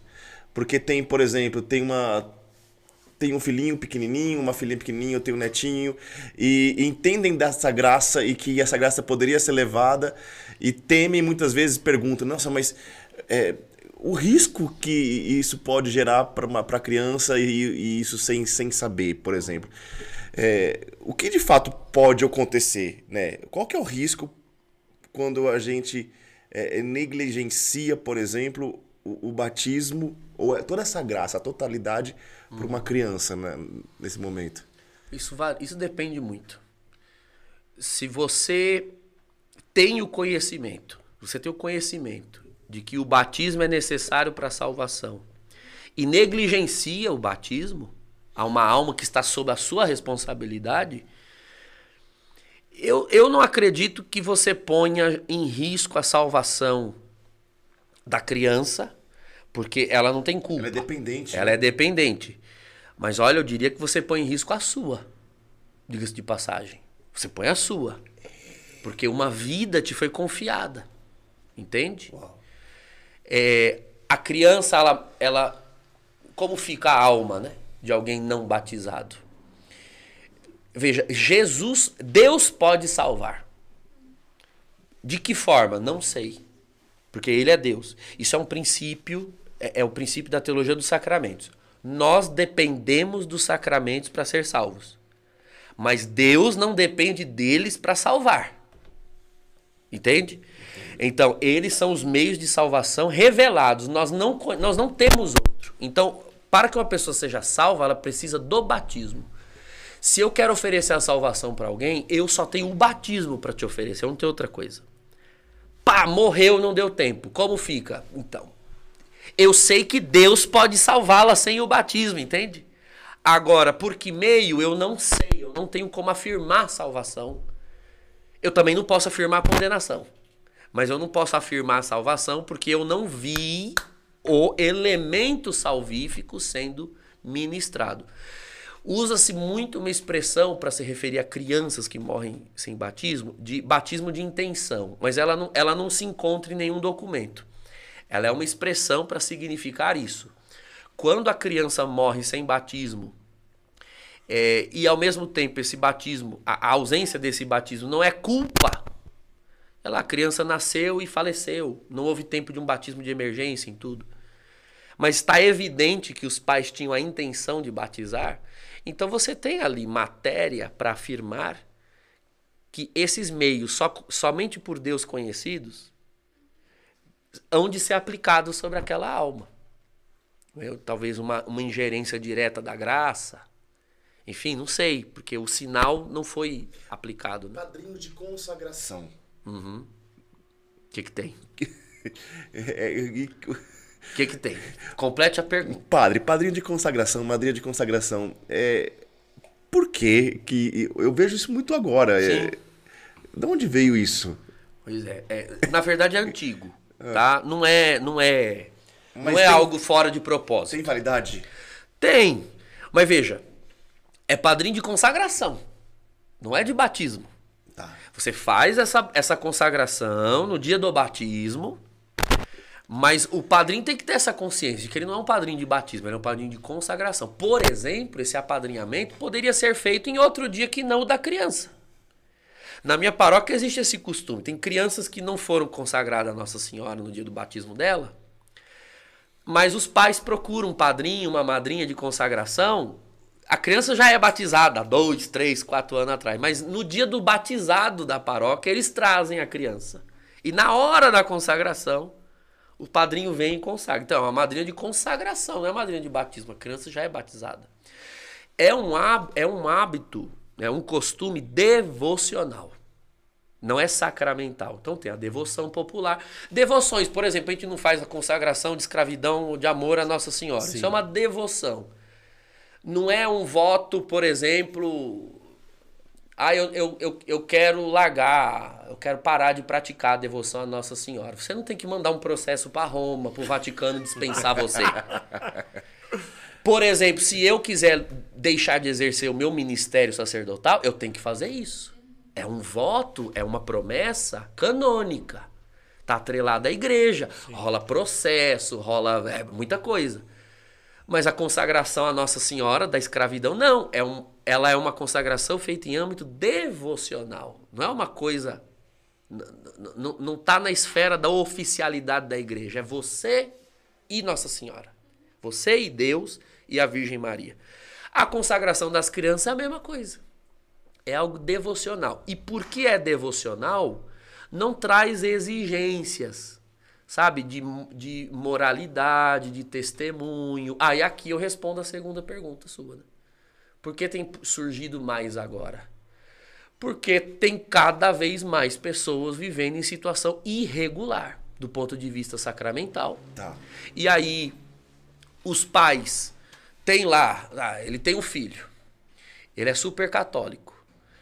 Mas, como nós dizemos, dissemos há pouco, né, aqui é um país colonizado por portugueses, então há 500 anos as pessoas acham que são católicas. Só porque vai no batismo e fez primeira comunhão. Entendeu? É uma pagã, mas ela acha que é católica porque ela passou por ritos católicos. Ela não tem a fé católica, mas ela passou por ritos, ela acha que é. E por conta disso, as famílias todas foram sendo constituídas com essa égide com esse inconsciente coletivo de que todo mundo é católico só porque nasceu no Brasil, entendeu? Então, olha, você vai ter um filho, quando você tiver, chama o seu irmão e a sua cunhada, porque é seu irmão. Mas você tá vendo que o seu irmão é um pagão desgranhento, não vai à missa, não confessa, mas é seu irmão. Verdade. Então, isso é, isso é o peso da tradição, tradição histórica. Tá? Não, não tem a ver com a fé. Aí o que, que acontece? Você não pode oferecer. O cara é pagão, vive amaziado lá com a sua cunhada, não é casado na igreja. Você vai oferecer esse cara como testemunho de vida cristã para o seu filho, porque o, o apadrinhamento é isso. Sim. É oferecer para o filho, além dos próprios pais, que deveriam ser, mas até se os pais não têm esse testemunho para oferecer, ao menos os padrinhos eles têm obrigação. É, é, é a única exigência que a igreja faz. A mãe, os pais da criança podem viver em situação irregular, eventualmente. Desde que os padrinhos não. Padrinhos têm que estar Uau. em situação regular, porque a criança tem o direito. É uma questão do direito da criança. Ela tem o direito de acessar o ilibado testemunho de vida sacramental. Então você oferece padrinhos assim. Só que você não vai enfiar isso na cabeça do seu irmão pagão, né? Porque ele é pagão. Então o que, que você faz? Cria subterfúgios. Arruma padrinhos canonicamente regulares de batismo. Aí você põe o padrinho, o, o irmão pagão com a cunhada para ser de consagração. Para eles não faz diferença porque eles não sabem o que é o batismo, o que é a consagração. Eles não sabem, ficam todos felizes, acham que são padrinhos de batismo, mas na verdade são de consagração. Show de bola. Foi meio que uma saída pastoral. Então, assim, eu não tô com isso desmerecendo, pelo amor de Deus, entendam. Não tô desmerecendo o apadrinhamento de consagração. Ele é real. Sim. Existe e tem sua validade. Só que é uma validade inferior ao de, a padrinho, de padrinhos de batismo. Muito é. bom, muito bom. Manda, Bruno. É, aproveitar, peguei o gancho do batismo, né? E a gente fala da questão da liturgia, né? Um, um grande trabalho que também que o senhor tem trazido através dos cursos e das lives, o, material. mapa da liturgia. O mapa da liturgia, né? E- água acabou, e depois aí nós nos percebemos, e eu, eu- olhando tudo isso, eu vejo como nós somos desinformados, né? Como nós- como nós fomos mediocremente catequizados, né? É muito medíocre a nossa catequese, né? E aí a gente pega alguma, a gente vê algumas coisas e a gente carrega algumas coisas e a gente transporta coisas de um rito pro outro e vai fazer assim, vai fazer assado e no final das contas eu vejo que nós temos uma, uma dificuldade enorme de vivenciar a missa na excelência, porque a gente fica com aquelas coisas, né? Fora os rótulos, né? Missa de cura e libertação, missa afro, missa sertaneja, missa disso, missa daquilo. E, e dá um. Um caldo que não dá nada, né? É. E, padre, como é que a gente pode entender bem essa realidade de liturgia? Ah, isso é litúrgico, isso não é litúrgico, essa música é litúrgica, essa música não é litúrgica, esse comportamento, essa postura, essa vestimenta. Porque é muito, é muito amplo, né? E. Tá. Vamos, arruma, arruma uma resposta- bússola aí, padre. A resposta de por que a liturgia ficou desse jeito e o povo tem essa dificuldade, eu já dei quando eu fui explicar lá o, o- o ecumenismo. O sequestro. Pronto. Tudo, Sequestrado. tudo, tudo, né? Tudo. É, é essas pessoas inse- inseminadas com certas ideias, né? ideologias teológicas, é, o que elas puderam em termos de vida eclesial, sequestrar, elas sequestraram. Assim, o discurso a respeito daquilo, o ensino a respeito daquilo. Liturgia também passou por isso. Então a liturgia, ela foi, a gente chama, a gente fala assim na, na, na teologia, a teologia mais conservadora, quando observa esse fenômeno. A liturgia foi horizontalizada. Em que sentido? A liturgia ela tem um aspecto horizontal e um vertical. Horizontal, assim, de nos unir uns aos outros, como irmãos. Mas ela tem, antes de tudo, o aspecto vertical. A liturgia é a união do divino com o humano. Porque ela é um reflexo no tempo do mistério da encarnação. Deus se fez homem, ou seja, Deus assumiu a matéria. No ventre da Virgem Maria, Deus assumiu isso aqui. Corpo. Corpo é matéria. Então, Deus assumiu a matéria. Ora, a liturgia não é justamente isso. Você tem elementos materiais, rituais, assumidos por Deus. A liturgia continua a encarnação do Verbo na história. Então, um os sacramentos são todos isso. A água assumida pela graça, o pão e o vinho assumidos, O fogo. tudo assumido pela graça, consumido. Então, encarnação. A liturgia é isso, o aspecto vertical. Esse sequestro, ao qual nós nos referimos, né, o sequestro ideológico, horizontalizou tudo. Quase que eliminou, quase não, eliminou o aspecto vertical.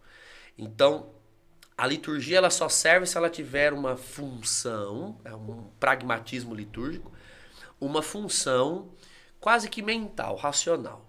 Ela tem que ser o nosso momento para nós nos celebrarmos as nossas alegrias, as nossas tristezas, os nossos eventos, então os nossos aniversários, as nossas bodas, os nossos defuntos, as, as nossas festas. Então é a nossa missa, para a gente se sentir bem. Então é um celebrando o outro. É, os nossos problemas também. Então, ai, tem uma rua aqui da igreja que está sem asfalto. Vamos fazer a, na missa. A gente gera aquela consciência social. Então a missa é para isso, é para você inseminar ideias de, de defesa do asfalto do bairro, do saneamento básico, do meio ambiente. Agora o discurso é esse, meio ambiente, as girafas da Amazônia. Corte rápido. Então, a liturgia foi instrumentalizada para fins é, sociológicos, políticos, durante, durante décadas e ainda é assim, boa parte. Tá? Boa parte, eu diria, da América Latina. Eu viajo muito e viajo para fora. Tá? Posso dizer para vocês que nem tudo está perdido em todo lugar. Tem lugares no mundo que ainda né, celebram a liturgia com esmero, com zelo, mas também tem esses progressismos fora, tá? Não é uma, uma prerrogativa infeliz, é só nossa aqui não. Mas ela foi, ela, ela foi usada para isso e, e é usada para isso em muitos lugares.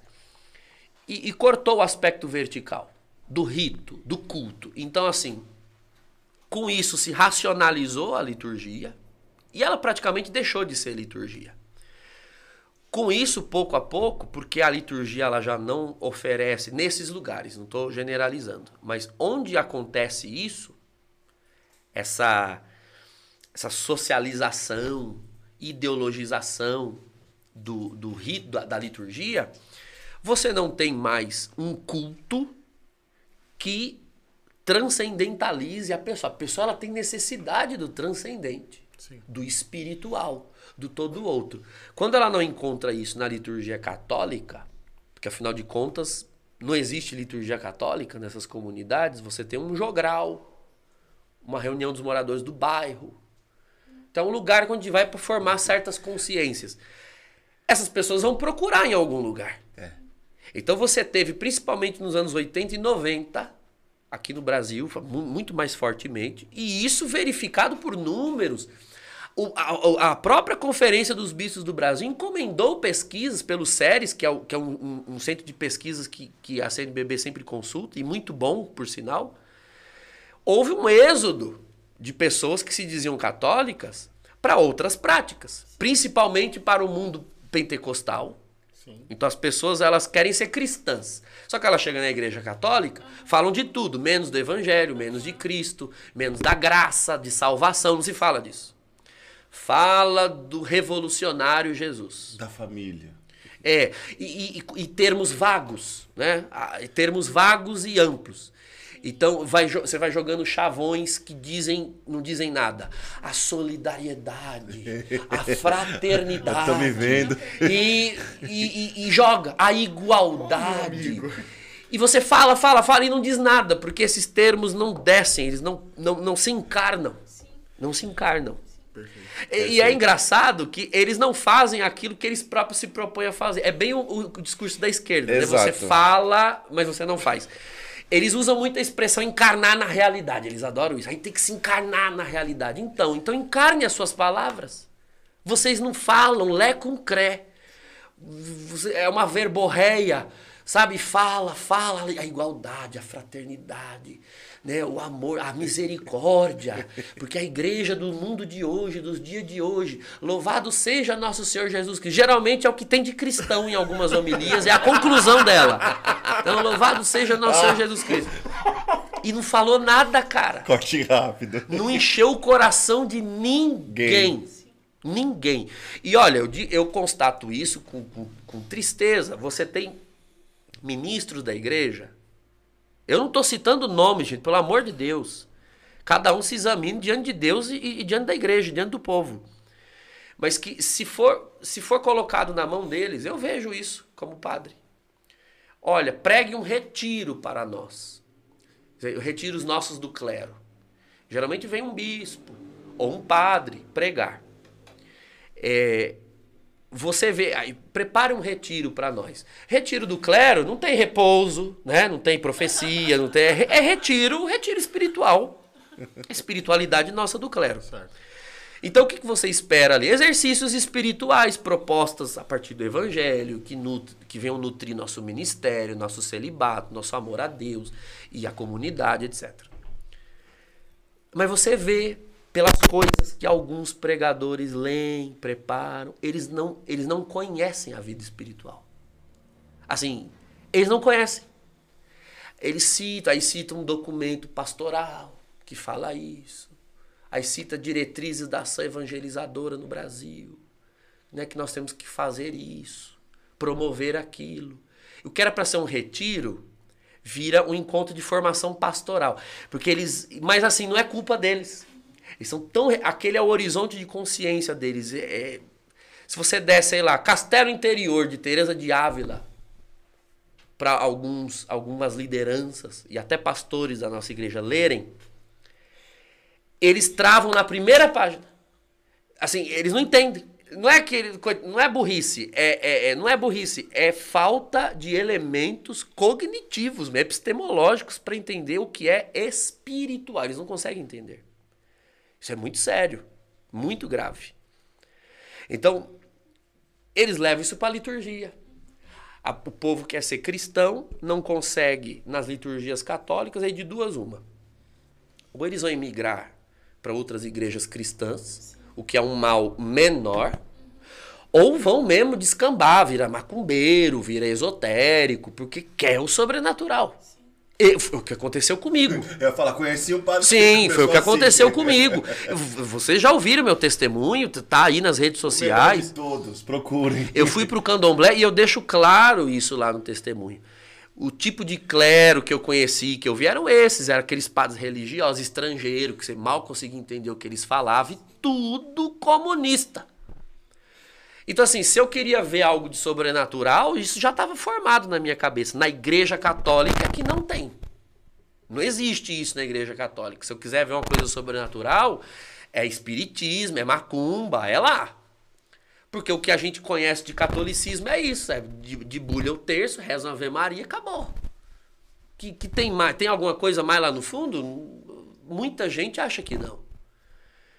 Ou quando muito, se não são apresentados a movimentos de cunho mais espiritual, como renovação carismática, é, ou é, focolare, ou apostolado da oração, ou, ou acabam pelo menos encontrando grupos mais conservadores, tradicionais, um Opus Dei, ou vão, acabam indo para esses grupos tradicionalistas mesmo, que é o outro extremo.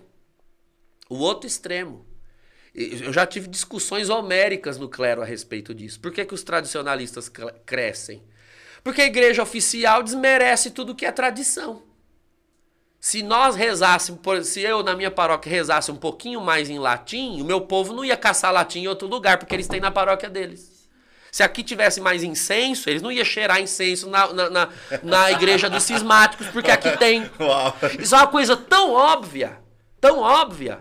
Então, você perde os seus filhos, você perde os seus filhos para outro homem se você for um péssimo pai. Que o pai que dá o colo para sua filha, ela não vai procurar colo no- no- de outro homem. Porque ela tá bem resolvida na casa dela. Então eu, então vocês veem no, no mapa da liturgia, os cursos que eu dou, eu, eu falo, eu mostro isso. Quem me conhece, vocês me conhecem, você me conhece, sabe que eu sou pentecostal crente, até o tutano. Eu gosto de um glória, de um aleluia, de uma língua estranha, no lugar em que se faz isso Exato. uma boa vigília, um bom retiro, um bom encontro, uma boa oração na sala de casa junto aos irmãos. Liturgia é liturgia. É gregoriano, tô falando para mim. É gregoriano, é órgão, é incenso, é casula romana, é latim. E mesmo na homilia pregando a palavra, ainda, ainda rola uns glória, um aleluia, mas tudo no espírito da liturgia. O meu povo da minha paróquia não vai caçar em paróquia tradicionalista e grupo tradicionalista, não, porque eles estão bem resolvidos com o padre que eles têm. Ô, porque padre- eles veem o padre deles de batina, eles não vão atrás de batina A, a tentativa, então, a gente pode, de repente, colocar que a tentativa de colocar adereços na Santa Eucaristia, como ah, uma missa de cura e libertação, uma missa não sei das quantas, que não sei o que lá, é, é, é para uma tentativa vazia de tentar resgatar alguma coisa que se perdeu e, e criar alguma coisa para isso? Como assim? Que tipo de adereço? Por exemplo, missa de cura e libertação. Ah, tá. Tá. É, colocar um adereço, porque missa é missa. Então, mas na realidade, se você, se você observar bem, isso é uma, uma, uma apreciação que eu vou fazer. É uma tentativa de resolver usando o mesmo princípio. Exato. Ou seja, a missa ela tem que servir para. Servir para alguma coisa. Então, aquele grupo usou a missa para recrutar ideologicamente o povo. Meu Deus, a gente tem que resolver isso. Então, vamos também usar a missa para trazer para essa espiritualidade ou tudo. Enfim, você não superou o princípio de usar a missa como meio. Para, cara, a missa não é um meio, a missa é um fim em si mesmo, a missa é tudo, a missa é o ápice da vida de um católico. E você não faz dela o que você quer. Agora, o que existe, vou fazer aqui a- a- a- o adendo. O que existe é aplicar a missa a intenções. Isso sempre existiu. Então você tem missa pelas almas, missa pela família, né?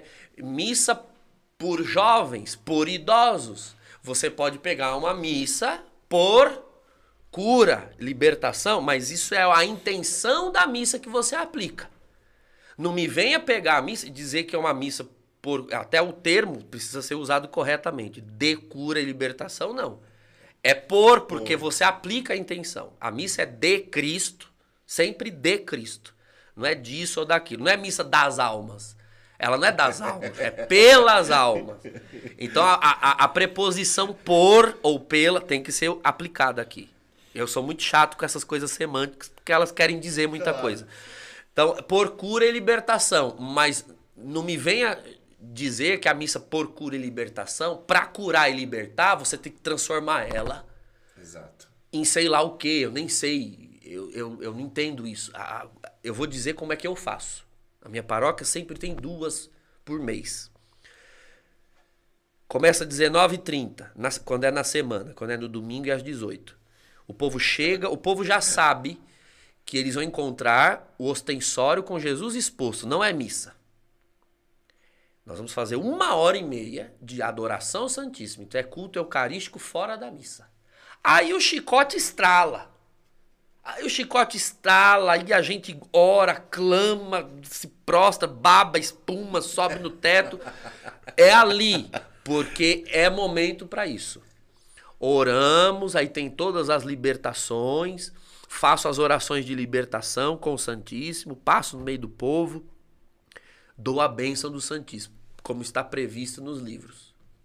Então, sublime, traço sinal, oração pela igreja e pela pátria. Pai nosso, Ave Maria, glória ao Pai. Guarda o Santíssimo no sacrário. Reposição do Santíssimo. A igreja cala a boca. Então agora nós vamos aguardar em silêncio o início da Santa Missa. Então o povo fica em silêncio. Eu vou para a sacristia, me paramento, aí nós começamos a missa. E a missa é missa. Bom canto de entrada, bonitinho, penitencial, glória, não se muda a letra, é o que está no missal romano. A missa não é minha para eu dispor dela como eu quiser. Ah, mas é de cura e libertação, vamos agitar a galera. Não, se quer agitar a galera, monta um palco na porta da sua igreja e faz um show. O altar não, o presbitério não. Vai rezar o que está no missal Corte rápido. como está no missal. Ela não é sua. Ela já estava aqui antes de eu ser padre e ela vai continuar aqui Amém. depois de mim, para eu agora começar a achar que eu sou dono dela, porque eu sou padre. Eu sou padre, não sou Deus. Agora, terminou a missa, ali na hora dos avisos, a gente conta um testemunho, o pessoal traz testemunhos, eu leio os testemunhos para aumentar a fé do povo, dou a bênção final. E de em paz o Senhor vos acompanhe, graças a Deus. Quem quiser, a missa já encerrou, acabou. Quem quiser, eu estarei aqui agora no pé do presbitério, eu vou impor as mãos para pedir batismo no Espírito Santo e curas físicas. Quando tem outro padre comigo, ele me ajuda. Aí, filho, é outra uma hora e meia de aleluiamento e glória e língua estranha. E aí os irmãos ficam ali atrás, os intercessores, vão, vão ministrando mais oração, porque aí é muita gente, fica esperando a vez de, da imposição de mãos. E vão proclamando outras palavras, orando, aí ali às vezes ainda tem alguma manifestação, alguma coisa. Tudo ou é antes ou é depois da missa. A missa é celebrada para aplicar as intenções. Muito bom. Mas não se mexe nela. Não se mexe. É assim que eu faço. É uma dica que eu dou para os meus alunos quando eu vou eh, dar essas aulas, porque afinal de contas a gente quer conciliar a boa liturgia com a boa espiritualidade. E há quem venha, Exato. é, há quem venha de contexto carismático. Exato. Então vamos usar as coisas de maneira certa. Nada na igreja se opõe. Tudo se completa se você souber é, utilizar. Então eu tenho muito medo. Isso eu digo para vocês. Eu tenho muito medo é, de pessoas que acabam pegando simpatia pela missa instrumentalizada. A gente está falando aqui Verdade. desses ideólogos que, que usavam a missa para esses fins ideológicos e tem quem goste. Tem gente na igreja que ama, Opa. que gosta daquilo ali, a missa da CUT. É aquilo ali que é bom. Tem, tem, tem leigos antigos, tem, tem lideranças antigas na igreja recrutadas daquilo ali. Eles amam. Do outro lado, acaba acontecendo a mesma coisa. Tem pessoas que só gosta da missa se perder um quilo e meio nela. De tanto que pulou, bateu palma, louvou. E se não for aquilo, não é missa. Você percebe que prestou o mesmo de serviço que o dos ideólogos? O mesmo. Porque ela não consegue amar a Santa Missa como ela é. Ela só consegue amar coisas que estão na missa. Que fantástico. Mas ela não consegue amar a missa missa. agora. Que fantástico. Vontade de ir pra missa agora. Ah, a missa é tudo. Ó, eu digo pra você, não é porque fui eu que fiz, não. Até porque eu não digo nenhuma novidade ali. Tudo que tá ali é, é magistério de dois mil anos. Mas o mapa da liturgia, da forma como foi feita, aquilo ali eu tenho desenhado há anos. Aquele mapa da liturgia, o curso são mais de 40 horas de conteúdo que tá ali. Quem assiste aquilo ali nunca vai acontecer duas coisas. Primeiro, você vai você vai ter uma grande alegria e uma grande dor. A grande alegria de amar a Santa Missa. Você nunca mais vai à missa do mesmo jeito. Você- E a dor de ter que ir em muitas missas por aí. É isso que eu ia pedir, porque se tem uma pessoa assistindo um senhor muito especial, que ela é minha mãe. Hum. E a minha mãe começou na igreja católica, foi batizada, depois foi pra igreja evangélica e hoje na igreja evangélica, mas ela quis fazer a aula do senhor, o mapa da liturgia. Ah, que bacana. Deus abençoe. E aí ela falou assim, eu quero muito fazer. Eu falei, faz, mãe, faz. E aí quando o senhor falou, eu falei assim, não, fala pera, o que, que vai acontecer quando ela? Porque ela começou agora a fazer, Uhum. né? É, o- todos os meus alunos, os alunos do mapa, porque assim, alguém de repente pode, pode acabar perguntando depois, onde eu adquiro? Então, não adquire. Eu tenho uma metodologia própria nas minhas redes. O meu intuito é angariar alunos. Não é ter uma plataforma onde eu vou postando cursos para vender. Não, eu quero ter contato com as pessoas que fazem. Porque tem coisas que estão ali no curso e tem outras que depois de feito o curso, você, eu sei quais dúvidas você vai ter. O bom professor é esse, ele, ele se antecipa aos alunos. Eu já sei quais dúvidas os alunos vão ter, só que certas respostas eu não posso dar assim abertamente. O curso, né, o mapa da liturgia, por mais que ele esteja ali fechado, é, eu sei que alguém pode baixar alguma coisa e depois postar, me prejudicar. Então, o intuito é aqueles que adquirem o mapa, eles preenchem uma ficha, nós temos os dados deles e eles terão acesso de tempos em tempos a aulas exclusivas comigo, em salas de Zoom. Eu estou planejando agora em janeiro um grande evento presencial para os meus alunos do Brasil todo. Então eu vou fazer aqui em São Paulo. A gente vai avisar a data e vai ser num lugar. ó, quem é meu aluno e quer vir vai ter ali um fim de semana de aulas comigo. Porque eu quero, eu quero vincular, eu quero discipular pessoas. É isso. Discipular. Agora, eu, eu sei quais as angústias que elas saem. Uma delas é, mas por que que isso mapa não é o que a gente vê nas igrejas? Então, tem uma aula lá que explica isso. Mas eu disse aqui em miúdos, né? Houve um sequestro. Sim. E esse sequestro dura um tem durado uns 50, 60 anos. Então, quando que nós vamos pagar o resgate desse sequestro e tomar a nossa filha liturgia de volta? Talvez daqui mais 60 anos, se nós fizermos algo agora. Agora. Então, assim, eu, eu não tenho essa ilusão. Quem falava isso era o Dom Henrique Soares, quando vivo. Tem uma, uma, uma aula dele com o Felipe Aquino na Canção Nova, ele falava isso sobre liturgia para o Felipe Aquino. Ele dizia: Isso, professor, essa mudança na liturgia, nem eu nem o senhor vamos ver. Talvez nossos netos, nossos bisnetos. A minha intenção é formar. O mapa da liturgia tá lá, tá gravado. Se eu me for do jeito que Dom Henrique se foi e, e o material dele está aí, o meu também está. Eu sei que pessoas vão beber, vão se formar, vocês vão ter os filhos de vocês e vão passar isso para eles. Quem sabe um dos filhos de vocês seja um dia um padre, um bispo, e aí ele vai fazer algo, entende? Para mudar. Mas eu não vou ver. Eu, porque eu, eu, o que me consola com essas coisas é estudar a história da igreja, viu? Eu tenho muita vontade de ministrar um curso de cura interior pela história da igreja. Meu Deus. Olha, ia curar muito. Se tem uma coisa que te acalenta quando você estuda história da igreja, é entender que as coisas na igreja elas só mudam de um século para outro. Tudo, a nossa igreja, gente, ela é um paquiderme. É uma igreja de dois mil anos, ela é, um, é uma jamanta espalhada no mundo. A igreja católica, para ela sair daqui e olhar para cá, ela leva 200 anos. É muita gente e é muita coisa. Então, assim, para mudar alguma coisa na nossa igreja, para com essa sangria desatada. Meu Deus, o Papa, meu Deus, o Bispo, meu Deus. Para, para, cara. Estuda história da igreja e você vai ver que já, a coisa já foi muito pior, sim. Muito, muito pior em muita coisa. E nós estamos aqui. Vai passar 100 anos, 200 anos, se Jesus não voltar até lá, e a igreja vai estar aí, em pé. Melhor do que hoje. Então, a história da igreja demonstra isso. Eu estou muito tranquilo. Pode ser que, assim como, por exemplo, um, sei lá, uma, uma suma teológica que foi escrita por Santo Tomás, mas a suma teológica ela só foi conhecida uns 150 anos depois que ela foi escrita. Tomás de Aquino morreu aos 46 anos, era obeso, porque a gente sabe disso, ele era, o apelido dele era boi mudo. A barriga dele era tão grande que tinha uma mesa cerrada onde ele enfiava a barriga para poder comer. Então, com certeza, infartou, artéria entupida, idade média, né? Não tinha cateterismo. Morreu mesmo, coitado. E morreu estafado de tanto que escrevia.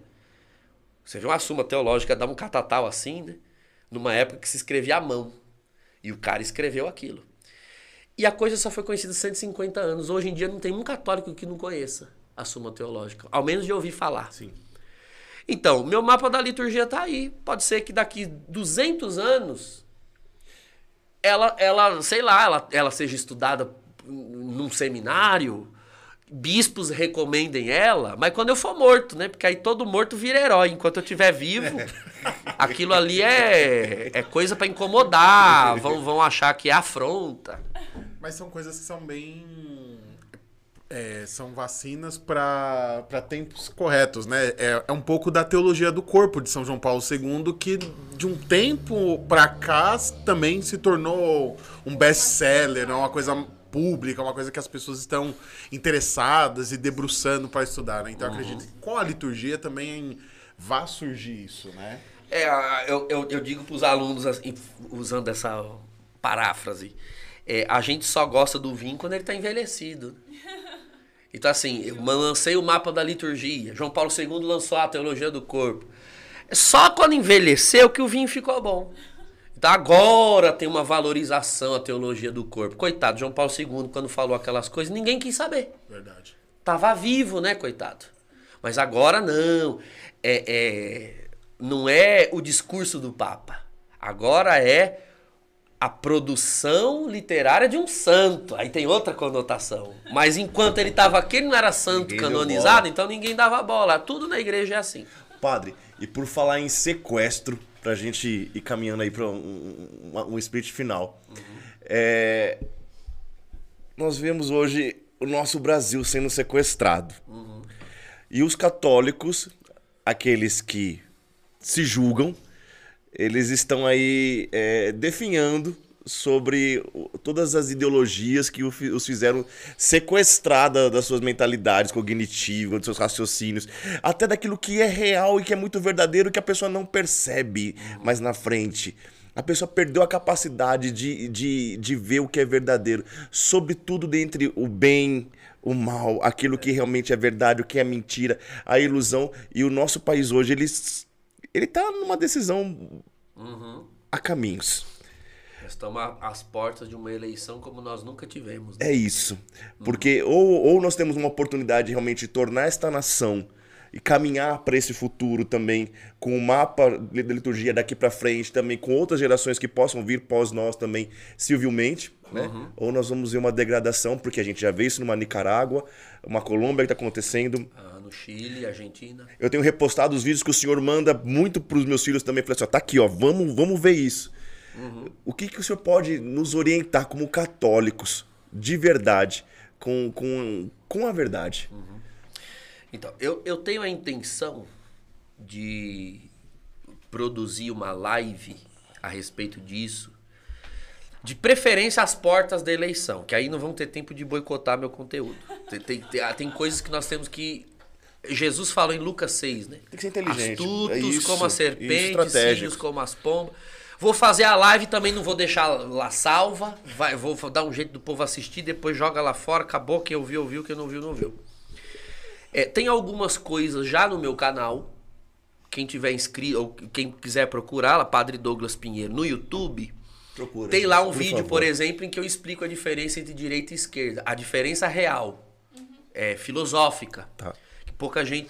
é, esse período de pandemia, quando a pandemia começou, em 2020, né, março de 2020, é, como tudo fechou, para eu não ficar o tempo ocioso, eu procurei muito pesquisar tudo que estava acontecendo. Como eu tenho muito contato fora, contato na Itália, amigos nos Estados Unidos, então a gente trocava né, o que rola por aí de notícia, de artigos, etc. E a gente ia trocando e meio que ia depurando ali o que era fato, o que não era. E eu aproveitei boa parte do tempo, principalmente aquele primeiro mês, que tudo parou mesmo, a gente não podia nem sair de casa. É, eu comecei a me dedicar ao estudo de antropologia, revisitar algumas coisas, né, o conceito de ser humano, e resolvi dedicar tempo um pouco a estudar essas coisas que já vinham me inquietando.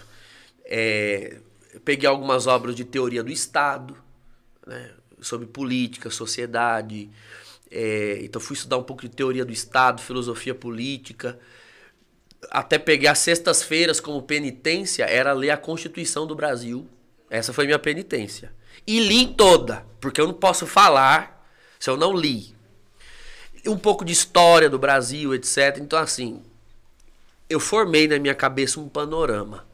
Eu, eu- hoje eu tenho as minhas convicções.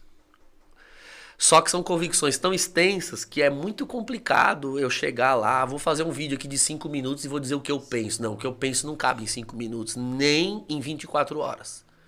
Teria que ser um curso imenso. Mas o que eu posso dizer assim, para o povo católico que está nos acompanhando, me- me permitam, se eu não ensinei nada essa noite, eu vou ensinar pelo menos agora.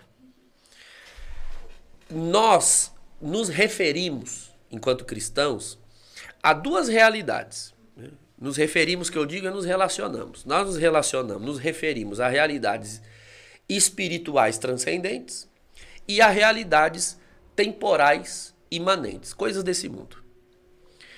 Para lidar com tudo aquilo que a gente se refere, se relaciona, nós temos dois elementos como cristãos: fé e razão. Peguem depois Fides et Ratio, João Paulo II, que diz que uma exige a outra: fé e razão.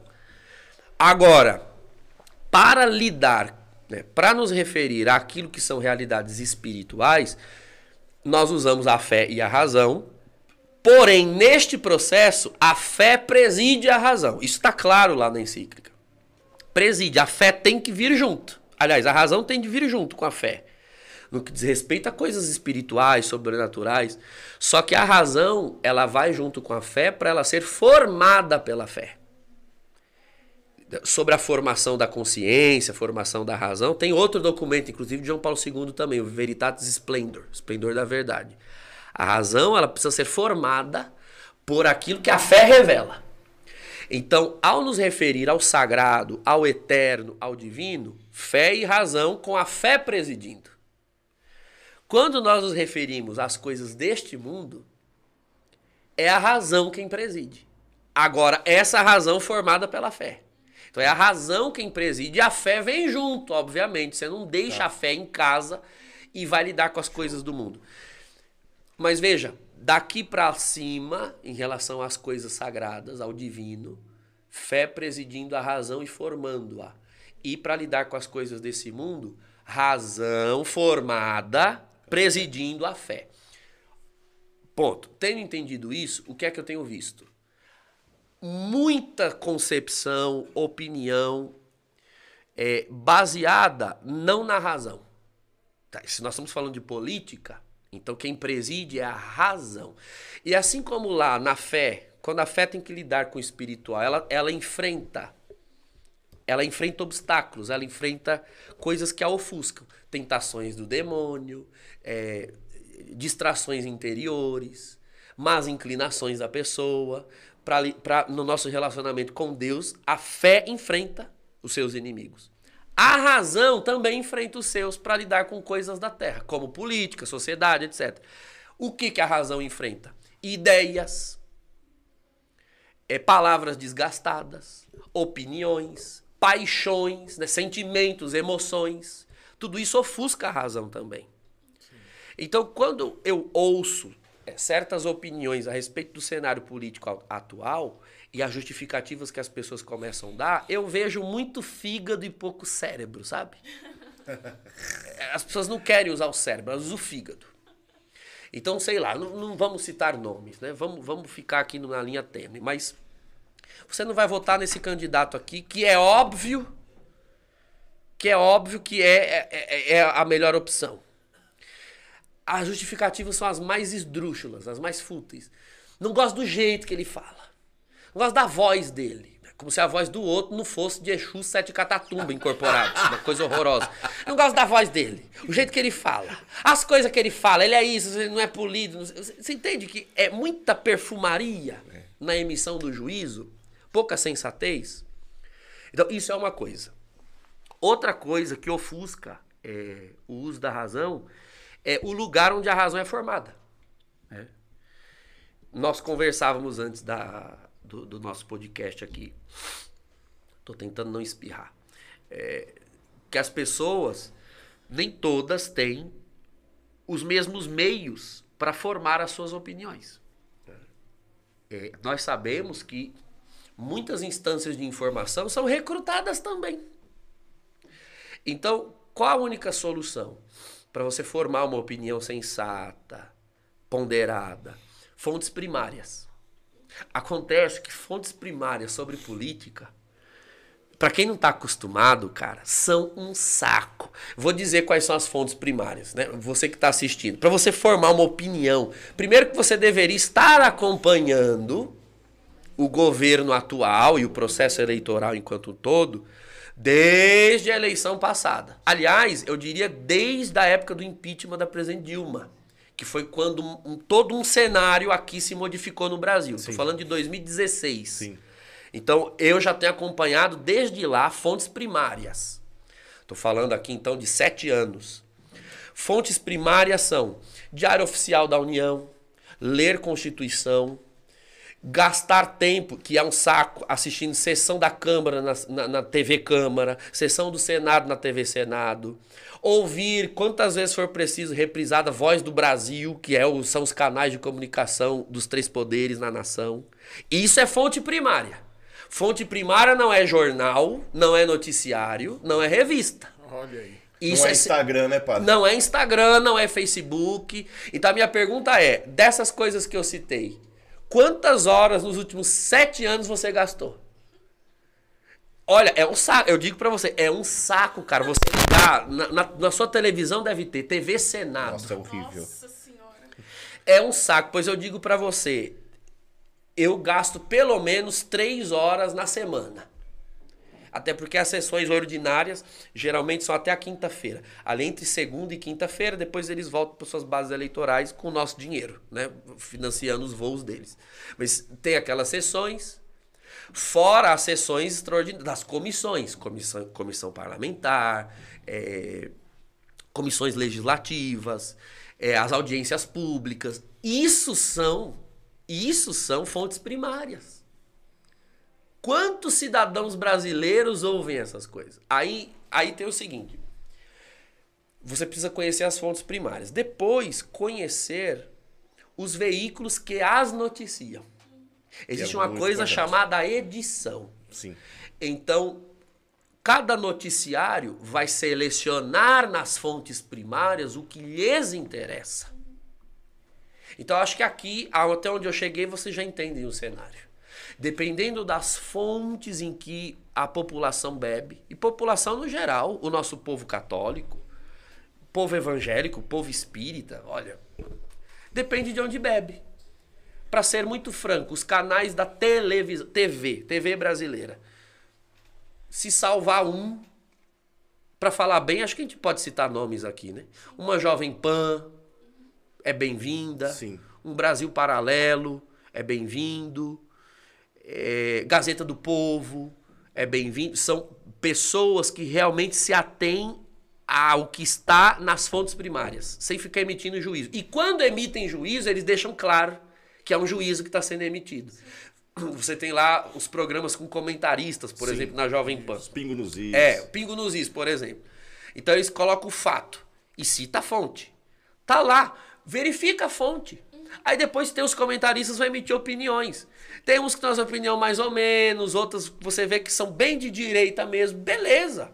Mas eles estão deixando claro que são comentários. Mas eles não passam o comentário como fato. Não. Outras emissoras, as grandonas aí que o pessoal assiste todo dia, assiste em hora de almoço, assiste de manhãzinha, assiste de noite quando chega do trabalho, me desculpe, filho, estão vendendo gato por lebre pra você há quatro, há cinco, há seis anos. E você cai. E você cai porque não tem conhecimento das fontes primárias. Então, assim, eh, hoje em dia, nós temos dois candidatos aí no páreo que não precisamos citar os nomes, mas vamos partir assim da pior das hipóteses. Vamos, vamos, vamos partir da pior. Como- partindo do princípio de que aqueles que são da filosofia, nenhum dos dois, tem, tem essa moda agora. Tem. Nenhum dos dois. Vamos partir então do princípio de que você que é da filosofia do, do nenhum dos dois esteja certo. Você parte do princípio de que um é péssimo e o outro é ruim. Tá, existe um princípio na doutrina chamado epiqueia. Epiqueia é quando não há uma boa opção, sempre haverá uma menos ruim. Você nunca deve lavar as mãos, você tem que optar pela menos pior. Uau. Então, se você é daquele do menos, nenhum dos dois, larga a mão de ser tonto, besta e, e- e pare com isso. Não tem negócio de nenhum dos dois. Você não pode lavar as mãos. Quando você lava as mãos, você delega aos que não lavarão a faculdade de escolher. Porque alguém vai escolher. Então, um cristão não pode lavar as mãos. Partindo da pior das hipóteses, nenhum é bom para você, escolha o menos ruim. E tá muito claro qual é o menos ruim. É, a escolha hoje em dia tá assim, partindo do princípio de que um é ruim e o outro é pior. O ruim é um ladrão de alfinetes. E roubar sempre é ruim. O outro é Adolf Hitler. Sabe? É uma, é uma, é uma diferença grotesca. Ah, mas ele é ladrão de alfinete, ele rouba. Então, roubou alfinete, cara. É péssimo, porque você não pode roubar nada. Mas você quer comparar o ladrão de alfinete, o ladrão de galinha, com Adolf Hitler? Tem certeza? Então, partindo da pior das hipóteses, né? Eu não acredito que ninguém seja ladrão de alfinetes. Mas eu acredito Boa. que tem um que é pior do que Hitler. Pior do que Hitler. Porque não se trata só de política nacional. Entendeu? A esquerda no Brasil, agora eu digo com todas as letras, porque não tem só um candidato de esquerda no páreo. Sim. Tem ali pelo menos três de esquerda e centro-esquerda e outros mais irrelevantes. E só um da direita. Mas a esquerda, a esquerda, ela, ela coopera há décadas no mundo para um projeto de poder. E essa gente está coadunada é, com narcotráfico, com crime organizado. Não estou falando só de Brasil, não. Estou falando de mundo. Essa gente tem muito sangue nas mãos. Então, um dos argumentos que tem, por exemplo, em relação ao governo atual é as mortes da pandemia. Como se todas pudessem ter sido evitadas. Eu acho que ninguém morreu de presidente, elas morreram de Covid. Eu, então, é a primeira coisa Se ser todas realmente foram de Covid, né? se todas foram de Covid, tem, mas nem vamos entrar nesse assunto, que aí vai É longe não, também. Exato. Ah, morreram milhares, é verdade. Eu perdi pessoas queridas. Eu perdi, eu chorei pessoas queridas. Tá? Mas é, é, é, eu, não vou, eu não penso com as minhas lágrimas, eu penso com o meu cérebro. Elas morreram de Covid, elas não morreram de. Pre... E, e- e- e o presidente da República Não podia tirar o Covid de dentro delas. Talvez as pessoas pensem assim, ele podia ter sido mais solidário, ele podia ser. Então você percebe como a coisa começa a entrar na esfera do romantismo? Sim. O jeito, a forma. Para com isso, filho. Não é uma eleição para escolher o coordenador do grupo de oração. Você precisa ter uma pessoa ilibada, santa. Ah, mão de ser burro. Para a eleição do grupo de oração, aí a gente lida com elementos de fé, não é? Aí a fé preside a Isso. razão. Meu filho, é, na- é da porta da igreja para fora o assunto. Nós estamos lidando com coisas deste mundo e é a razão que preside a fé. Larga a mão de ser besta. É uma coisa óbvia. É, Sei lá, ele, ele é divorciado, acho que é amigado, nem poderia comungar, às vezes comunga. Tem esses assuntos aí. Tá, então, para ministro extraordinário da comunhão, é um péssimo candidato. Na minha paróquia não seria, mas não é para a isso que ele está se candidatando. Entende? Agora, a esquerda, é, a esquerda não tem milhares de vidas nas costas dela. Tá, vamos, vamos partir do princípio então de que as milhares de vidas perdidas na pandemia sejam responsabilidade do governo atual. Vamos partir desse princípio. Embora eu não acredite, mas vamos partir dele. Milhares de vidas. Você acha mesmo que a esquerda tem milhares de vidas nas costas dela? Vocês não. Meu Deus! Meu Deus! Vocês não sabem do que, que a gente está falando.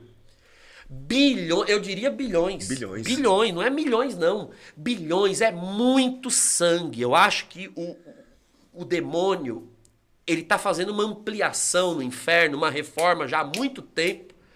Sabe? Porque o quinto dos infernos é pouco para algumas dessas pessoas, então ele está fazendo, ele está ampliando umas suítes lá no subsolo para caber, cara.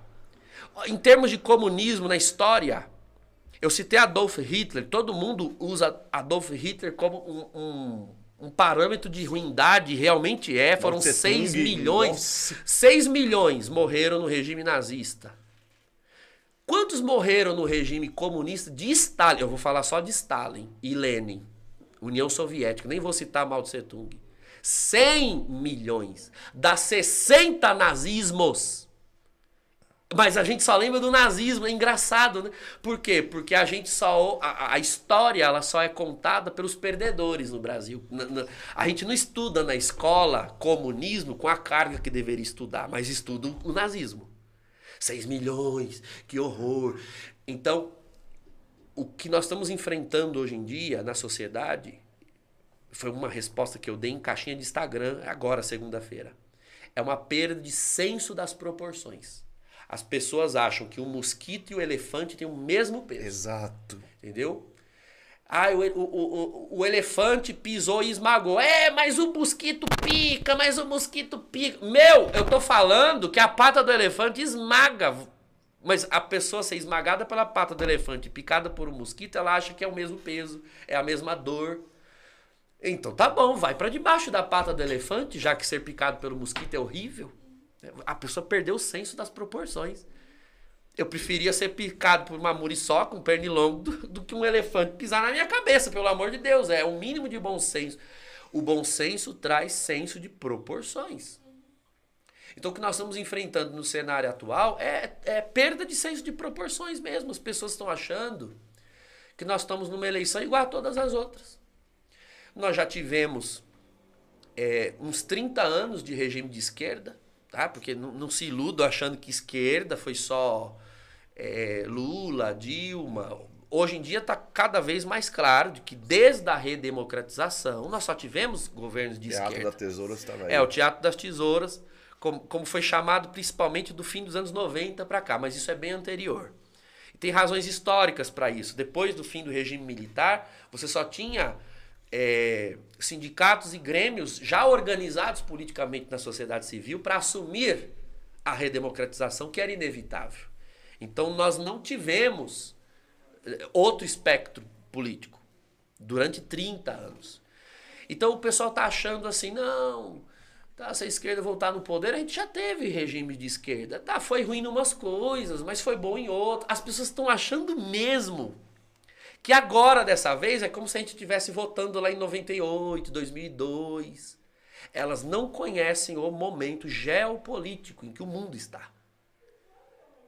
Então, hoje, se qualquer esquerda, qualquer uma, não estou citando nenhuma específica, se qualquer esquerda vier ao poder, saiba que não vai ser um governo com umas coisas ruins, mas outras boas, igual foi em 94 com o Plano Real, 98, 2002. Não.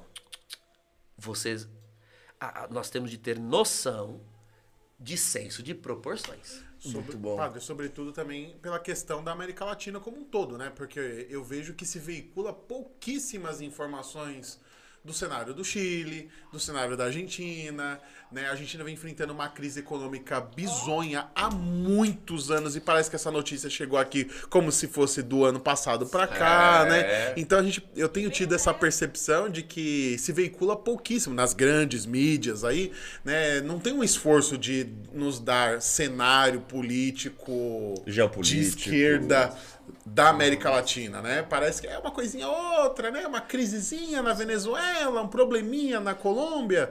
E, e a gente, quando a gente começa a consumir uma mídia onde realmente se- há a preocupação de informar e não de se manipular, a gente percebe que, pô, na Argentina você vê lá que assina- é, acender um cigarro com uma nota de dinheiro é mais, sai mais barato do que riscar um fósforo. Isso é um absurdo. Né? Então, assim, é perigoso realmente o momento que a gente está vivendo. Sim, sim. É, a, a, a esquerda.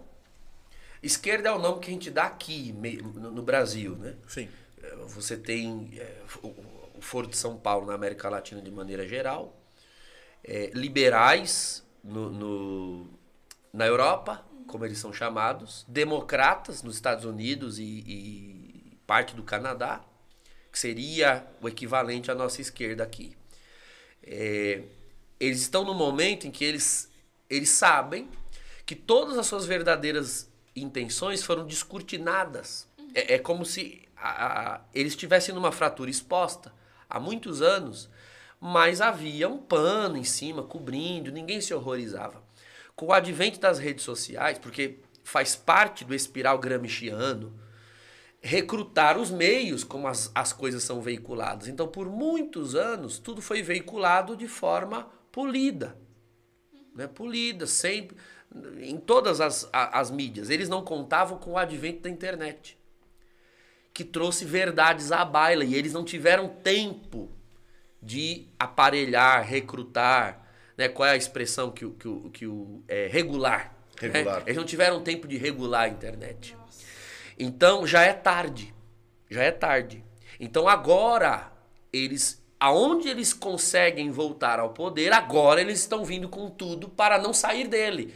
Porque até então eles tinham os regimes democráticos nas mãos, eles podiam manter a aparência de democracia. Aqui no Brasil, por exemplo, você podia continuar com as eleições tranquilamente. Porque você sempre tinha a esquerda se revezando no poder. Então o povo tinha a impressão de que estava escolhendo sempre uma polarização. E eles sabiam que essa polarização não existia. Agora que ela existe, obviamente que eles vão tentar fazer o que foi feito na Venezuela. A Venezuela, ela foi um dos países mais. Ela foi o país mais rico na primeira metade do século XX, aqui do- da América do Sul. Nem dá para imaginar uma coisa dessa. Ela era mais rica que o Brasil e a Argentina juntos, porque ela é riquíssima em petróleo. Então, já ali na Venezuela, você tinha uma direita e uma esquerda se desenhando. Quando a esquerda chegou ao poder com Hugo Chávez, a primeira coisa que ele fez foi uma nova constituição para impedir que qualquer coisa que não fosse esquerda subisse ao poder. Porque quando você tem uma polarização de verdade, a esquerda vai tentar eliminar essa polarização, porque eles têm um projeto de poder. Poder. Então, nas eleições anteriores, nós tínhamos uma esquerda mais pesada e uma esquerda moderada. Era tranquilo se revezarem. Aí você mantém eleições, voto normal, tranquilo. Agora, filho, que a maioria, né, ou pelo menos boa parte, já sabe como eles funcionam, eles é o que está acontecendo no Chile. Já vai ser convocada uma nova constituinte. Porque eles vão tentar mexer na Constituição para deixar igual a Venezuela. Então, Venezuela tem eleições, mas é assim: olha, vocês podem votar em mim ou no meu afilhado político aqui. E ainda assim, se vocês votarem no meu afilhado político aqui, você corre o risco de levar uma bala na cabeça. É melhor votar em mim. Então, é uma democracia falsa, né? E eles são espertos em esvaziar as palavras. Todos esses lugares são chamados de democracias, né? Até a China, a Coreia do Norte é chamada de democracia. É, Então, é isso que se avizinha. Tá? Não daria para falar mais muita coisa, porque senão nós íamos entrar em meandros perigosos aqui. Padre, é, e por fim, tudo isso, eu sei que a humanidade já passou por muito, até casos muito piores, mas olhando agora toda a humanidade com a razão amparada pela fé e elevando agora a fé junto com a razão, a gente pode dizer que, ou a gente pode perceber que são sinais, por exemplo, daquilo que Jesus nos tinha avisado para os tempos que Jesus predisse para a sua segunda vinda? Se nós estamos no fim dos tempos, você quer saber? É isso. Não, nós estamos no fim dos tempos há dois mil anos. A, a palavra diz em Gálatas, né? É, e chegado o fim dos e chegado estes tempos, que são os últimos. Então já eram os últimos na época que, que, que- que o Novo Testamento foi escrito. Sim. E esses também são os últimos. É, Acontece assim que em outras épocas da história em que as pessoas também acreditavam, agora. Agora imagina, por exemplo, Revolução Francesa, quando aconteceu. Quando eles viram aquilo, eles disseram, agora. Não, com certeza é o fim da história. Com certeza. É, e, e tudo virou, deu uma guinada e nós estamos aqui. E agora nós temos essa mesma impressão. Não, mas agora. Não, agora. Mas agora é diferente. Que agora tem internet e tudo. A verdade é que nosso Senhor, quando ele fala a respeito do fim dos tempos, é, e os discípulos perguntam, né? Quando se darão estas coisas? Aí ele cita alguns sinais, né? Olha, vocês vão ver isso, vocês vão ver aquilo. E eu lecionei escatologia durante sete anos, mais ou menos. E, na aula de parousia, né? Fim dos tempos, nós fazíamos essa análise hermenêutica e exegética dos evangelhos. Se você observar os sinais que Jesus oferece como sendo aqueles que, ao serem vistos, devem deixar aquela geração preparada porque ele vai vir, são sinais que todas as gerações viram. Todas. Todas Nem deveriam estar todas. preparadas. Ou seja, o ensinamento é esse. Não interessa para vocês. Não interessa. Não, mas, ó, mas eu tô vendo esse sinal. É, a geração anterior viu, a outra também viu, a outra também viu. O que está no evangelho é: estejam prontos, parem de especular.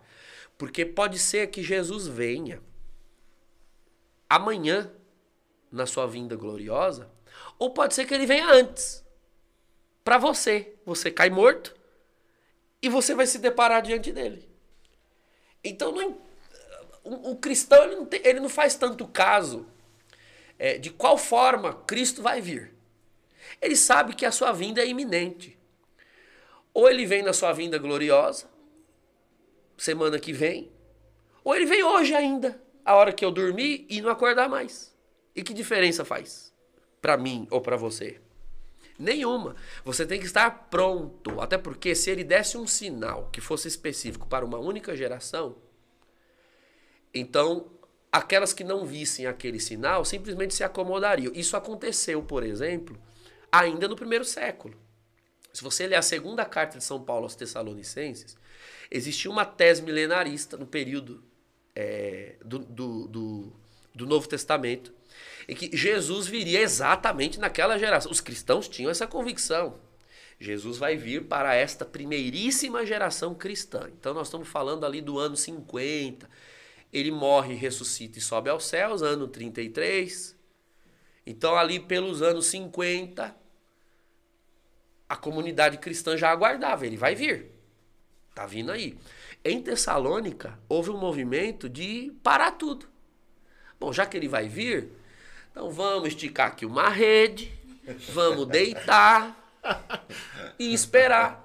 Porque de que adianta a gente. Aí interpretava os evangelhos, né? De que adianta ganhar o mundo e perder a própria vida. Então houve um movimento de vagabundagem na comunidade dos Tessalonicenses. E você percebe isso na segunda carta, quando Paulo escreve. Ele escreve sobre a segunda vinda, capítulo 3, mais ou menos. E aí lá adiante ele diz: olha, quem não quer trabalhar também não deve comer. Vocês largam a mão de setor, vão trabalhar. Porque quando ele vier, ele tem de encontrá-los na luta. E não parados olhando para cima, esperando ele, ele descer. Ele, Paulo pregou tanto isso, de não ficar parado olhando para cima, que isso entrou na, no, no- no- Lucas, para quem não sabe, Lucas não, Lucas não foi apóstolo, Lucas não era um dos doze. Lucas era discípulo de Paulo. O evangelho de Lucas é, na verdade, o evangelho de Paulo, é que era pregado e Lucas ouviu e escreveu. Foi tão forte essa exortação de Paulo que Lucas transpôs isso para os Atos dos Apóstolos, porque Lucas também escreveu, escreveu Atos dos Apóstolos. Quando Jesus sobe aos céus, Lucas põe ali os anjos dizendo: Homens da Galileia, por que estáis aqui parados olhando para cima? Este Cristo que viste subir voltará. Então, é quase que dizendo: vão trabalhar, seus vagabundos. Sai daí, para de olhar. Isso vem de Paulo. E, e detalhe: a carta aos Tessalonicenses é mais antiga do que o próprio Evangelho. A carta Tessalonicenses, mais ou menos, anos 58. Ato dos Apóstolos, Evangelho de Lucas, anos 60.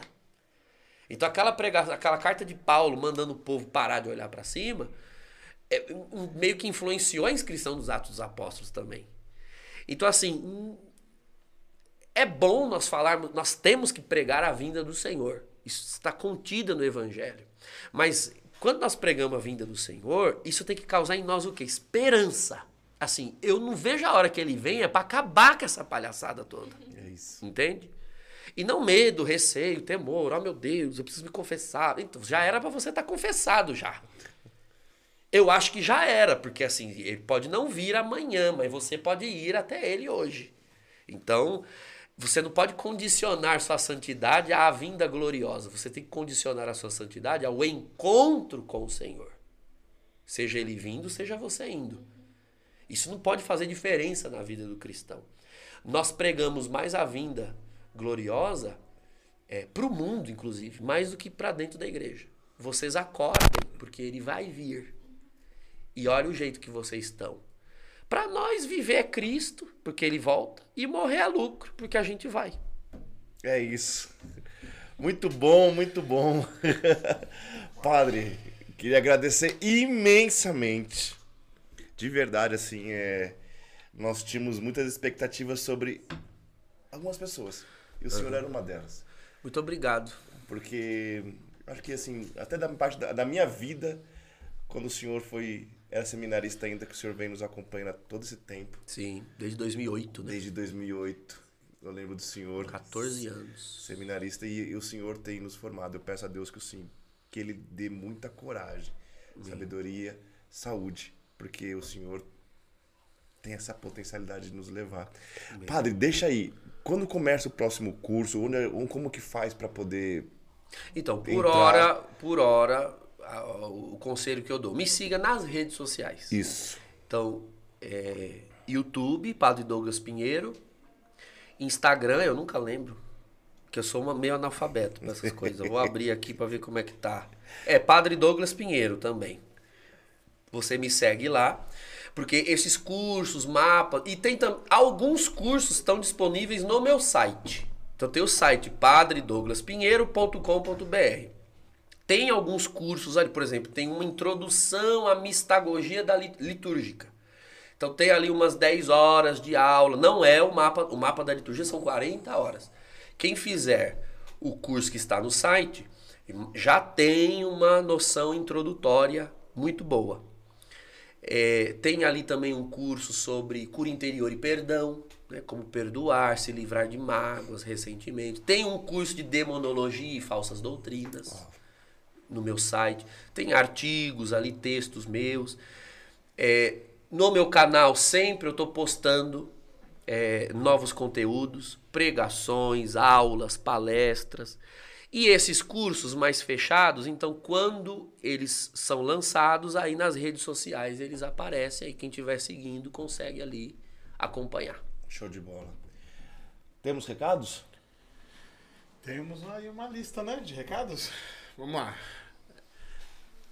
Sábado nós temos missão. Voltamos, né? Grupo de oração. né, Nós vemos aí de um retiro de servos aí muito importante para nós. em preparação à, no- à nossa renovação de compromissos e tudo mais. Então eu te convido a participar da Santa Missa a partir das 17 horas na paróquia Nossa Senhora dos Prazeres, na Avenida General Ataliba Leonel, número 3013, próximo à estação de metrô da linha azul Parada Inglesa. Eu também te convido a participar conosco do grupo de oração a partir das 18h30. 18 e 30. 18h30. E nós, tem, nós temos ID esse final de semana. Então nós temos aí um servo da missão, dando o seu sim, correspondendo né, o envio que o Senhor nos faz. Então eu te convido a participar conosco para ter uma experiência com Jesus. E eu também quero dar aqui um, um spoiler, porque nos próximos, nos próximos dias aí, quando você menos esperar, você vai ver lá a, a nossa divulgação para o Maranatá de novembro. Nós já estamos nos preparando, nós estamos aí já fazendo diversos movimentos para viabilizar esse retiro em novembro. Então é importante que você fique atento, é importante que você já vá liberando a sua agenda ali ó, no, de novembro para estar conosco, tendo uma experiência genuína com o nosso carisma e, sobretudo, com nosso Senhor Jesus Cristo. Nós consultamos já a agenda do padre, ele vai estar em viagem para novembro. Não pode. Mas quem sabe o carnaval a gente sempre consegue uma coisinha padre ali do lado, tá bom? verdade. Então, o carnaval sempre a gente tá ali, sempre, a gente não abre mão do padre Douglas ali. Pra nossa casa. É isso. Não, É e eu não abro mão de. Ó, o, o, o carnaval, eu, eu já, já tenho recebido muito convite pra fora. Mas eu nunca saio. É, vocês têm o costume de fazer o carnaval de vocês sempre ali no território da nossa diocese. É, a minha conversão, que é São Roque, né? São Roque é a nossa diocese. É, a minha conversão se deu num retiro de carnaval. Eu conto isso no. Sim. Então eu tenho um compromisso. Isso é um, um propósito que eu fiz com Nosso Senhor. Logo que eu, que eu assumi o ministério de pregação, depois de convertido, eu me propus, o carnaval eu sirvo na minha diocese. Então, assim, chama- eu já, já recebi convite para Fortaleza, para fora do país, Minas, eh, Rio Grande do Sul. Não saio. O que estiver sendo feito na minha diocese tem preferência. Então eu não saio dali. Enquanto vocês fizerem Maranatá de carnaval, ali vocês me conseguem. Ah, a gente É vai isso. fazer, então. Então eu já quero anunciar que Padre Douglas pode estar conosco na segunda-feira de carnaval, que é o dia mais ó, o pico, entendeu? Vamos colocar ali na agenda também. Ó, a minha assessora tá aqui me- me- pressionando. No Instagram tem o Linktree. Linktree, Isso, isso. Linktree. Então ali no Linktree tem todas as minhas mi- as redes sociais, tem tudo ali. Às vezes o povo quer mandar mensagem, mesmo essa marcar pregação, formação, aula, e aí querem meu celular. Eu não tenho condição. Primeiro que eu Tá sou certo. tapado. O meu HD todo ocupou com teologia e doutrina e essas coisas. Então, essa parte prática, agenda, marcar coisa, eu marco três no mesmo dia, no mesmo horário. eu marco e esqueço. Então, tem a minha assessoria, um pessoal cuida SSDs de disso. fora. E o número está lá no Linktree. Tem Show. um WhatsApp só para isso, e eles vão organizando lá. Gente, segue, por favor, o padre, porque você vai ter muito conteúdo e você vai ter um conteúdo de fonte primária. É isso que eu queria deixar pra você, tá bom? Domingo nós vamos estar em missão lá na paróquia Nossa Senhora de Nazaré, em Osasco, com o evento do Sírio de Nazaré também a partir das 12 horas. Nos encontramos lá. Deus abençoe você. Obrigado por todo mundo que esteve aqui conosco até agora. Deus abençoe. Por favor, sigam Jesus, tá bom? Sigam Jesus. Follow me. Obrigado, gente. Valeu. Vai, formiga! O formiga tá apanhando aqui, gente. E se alguém quer me seguir, renuncie a si mesmo, tome a sua cruz e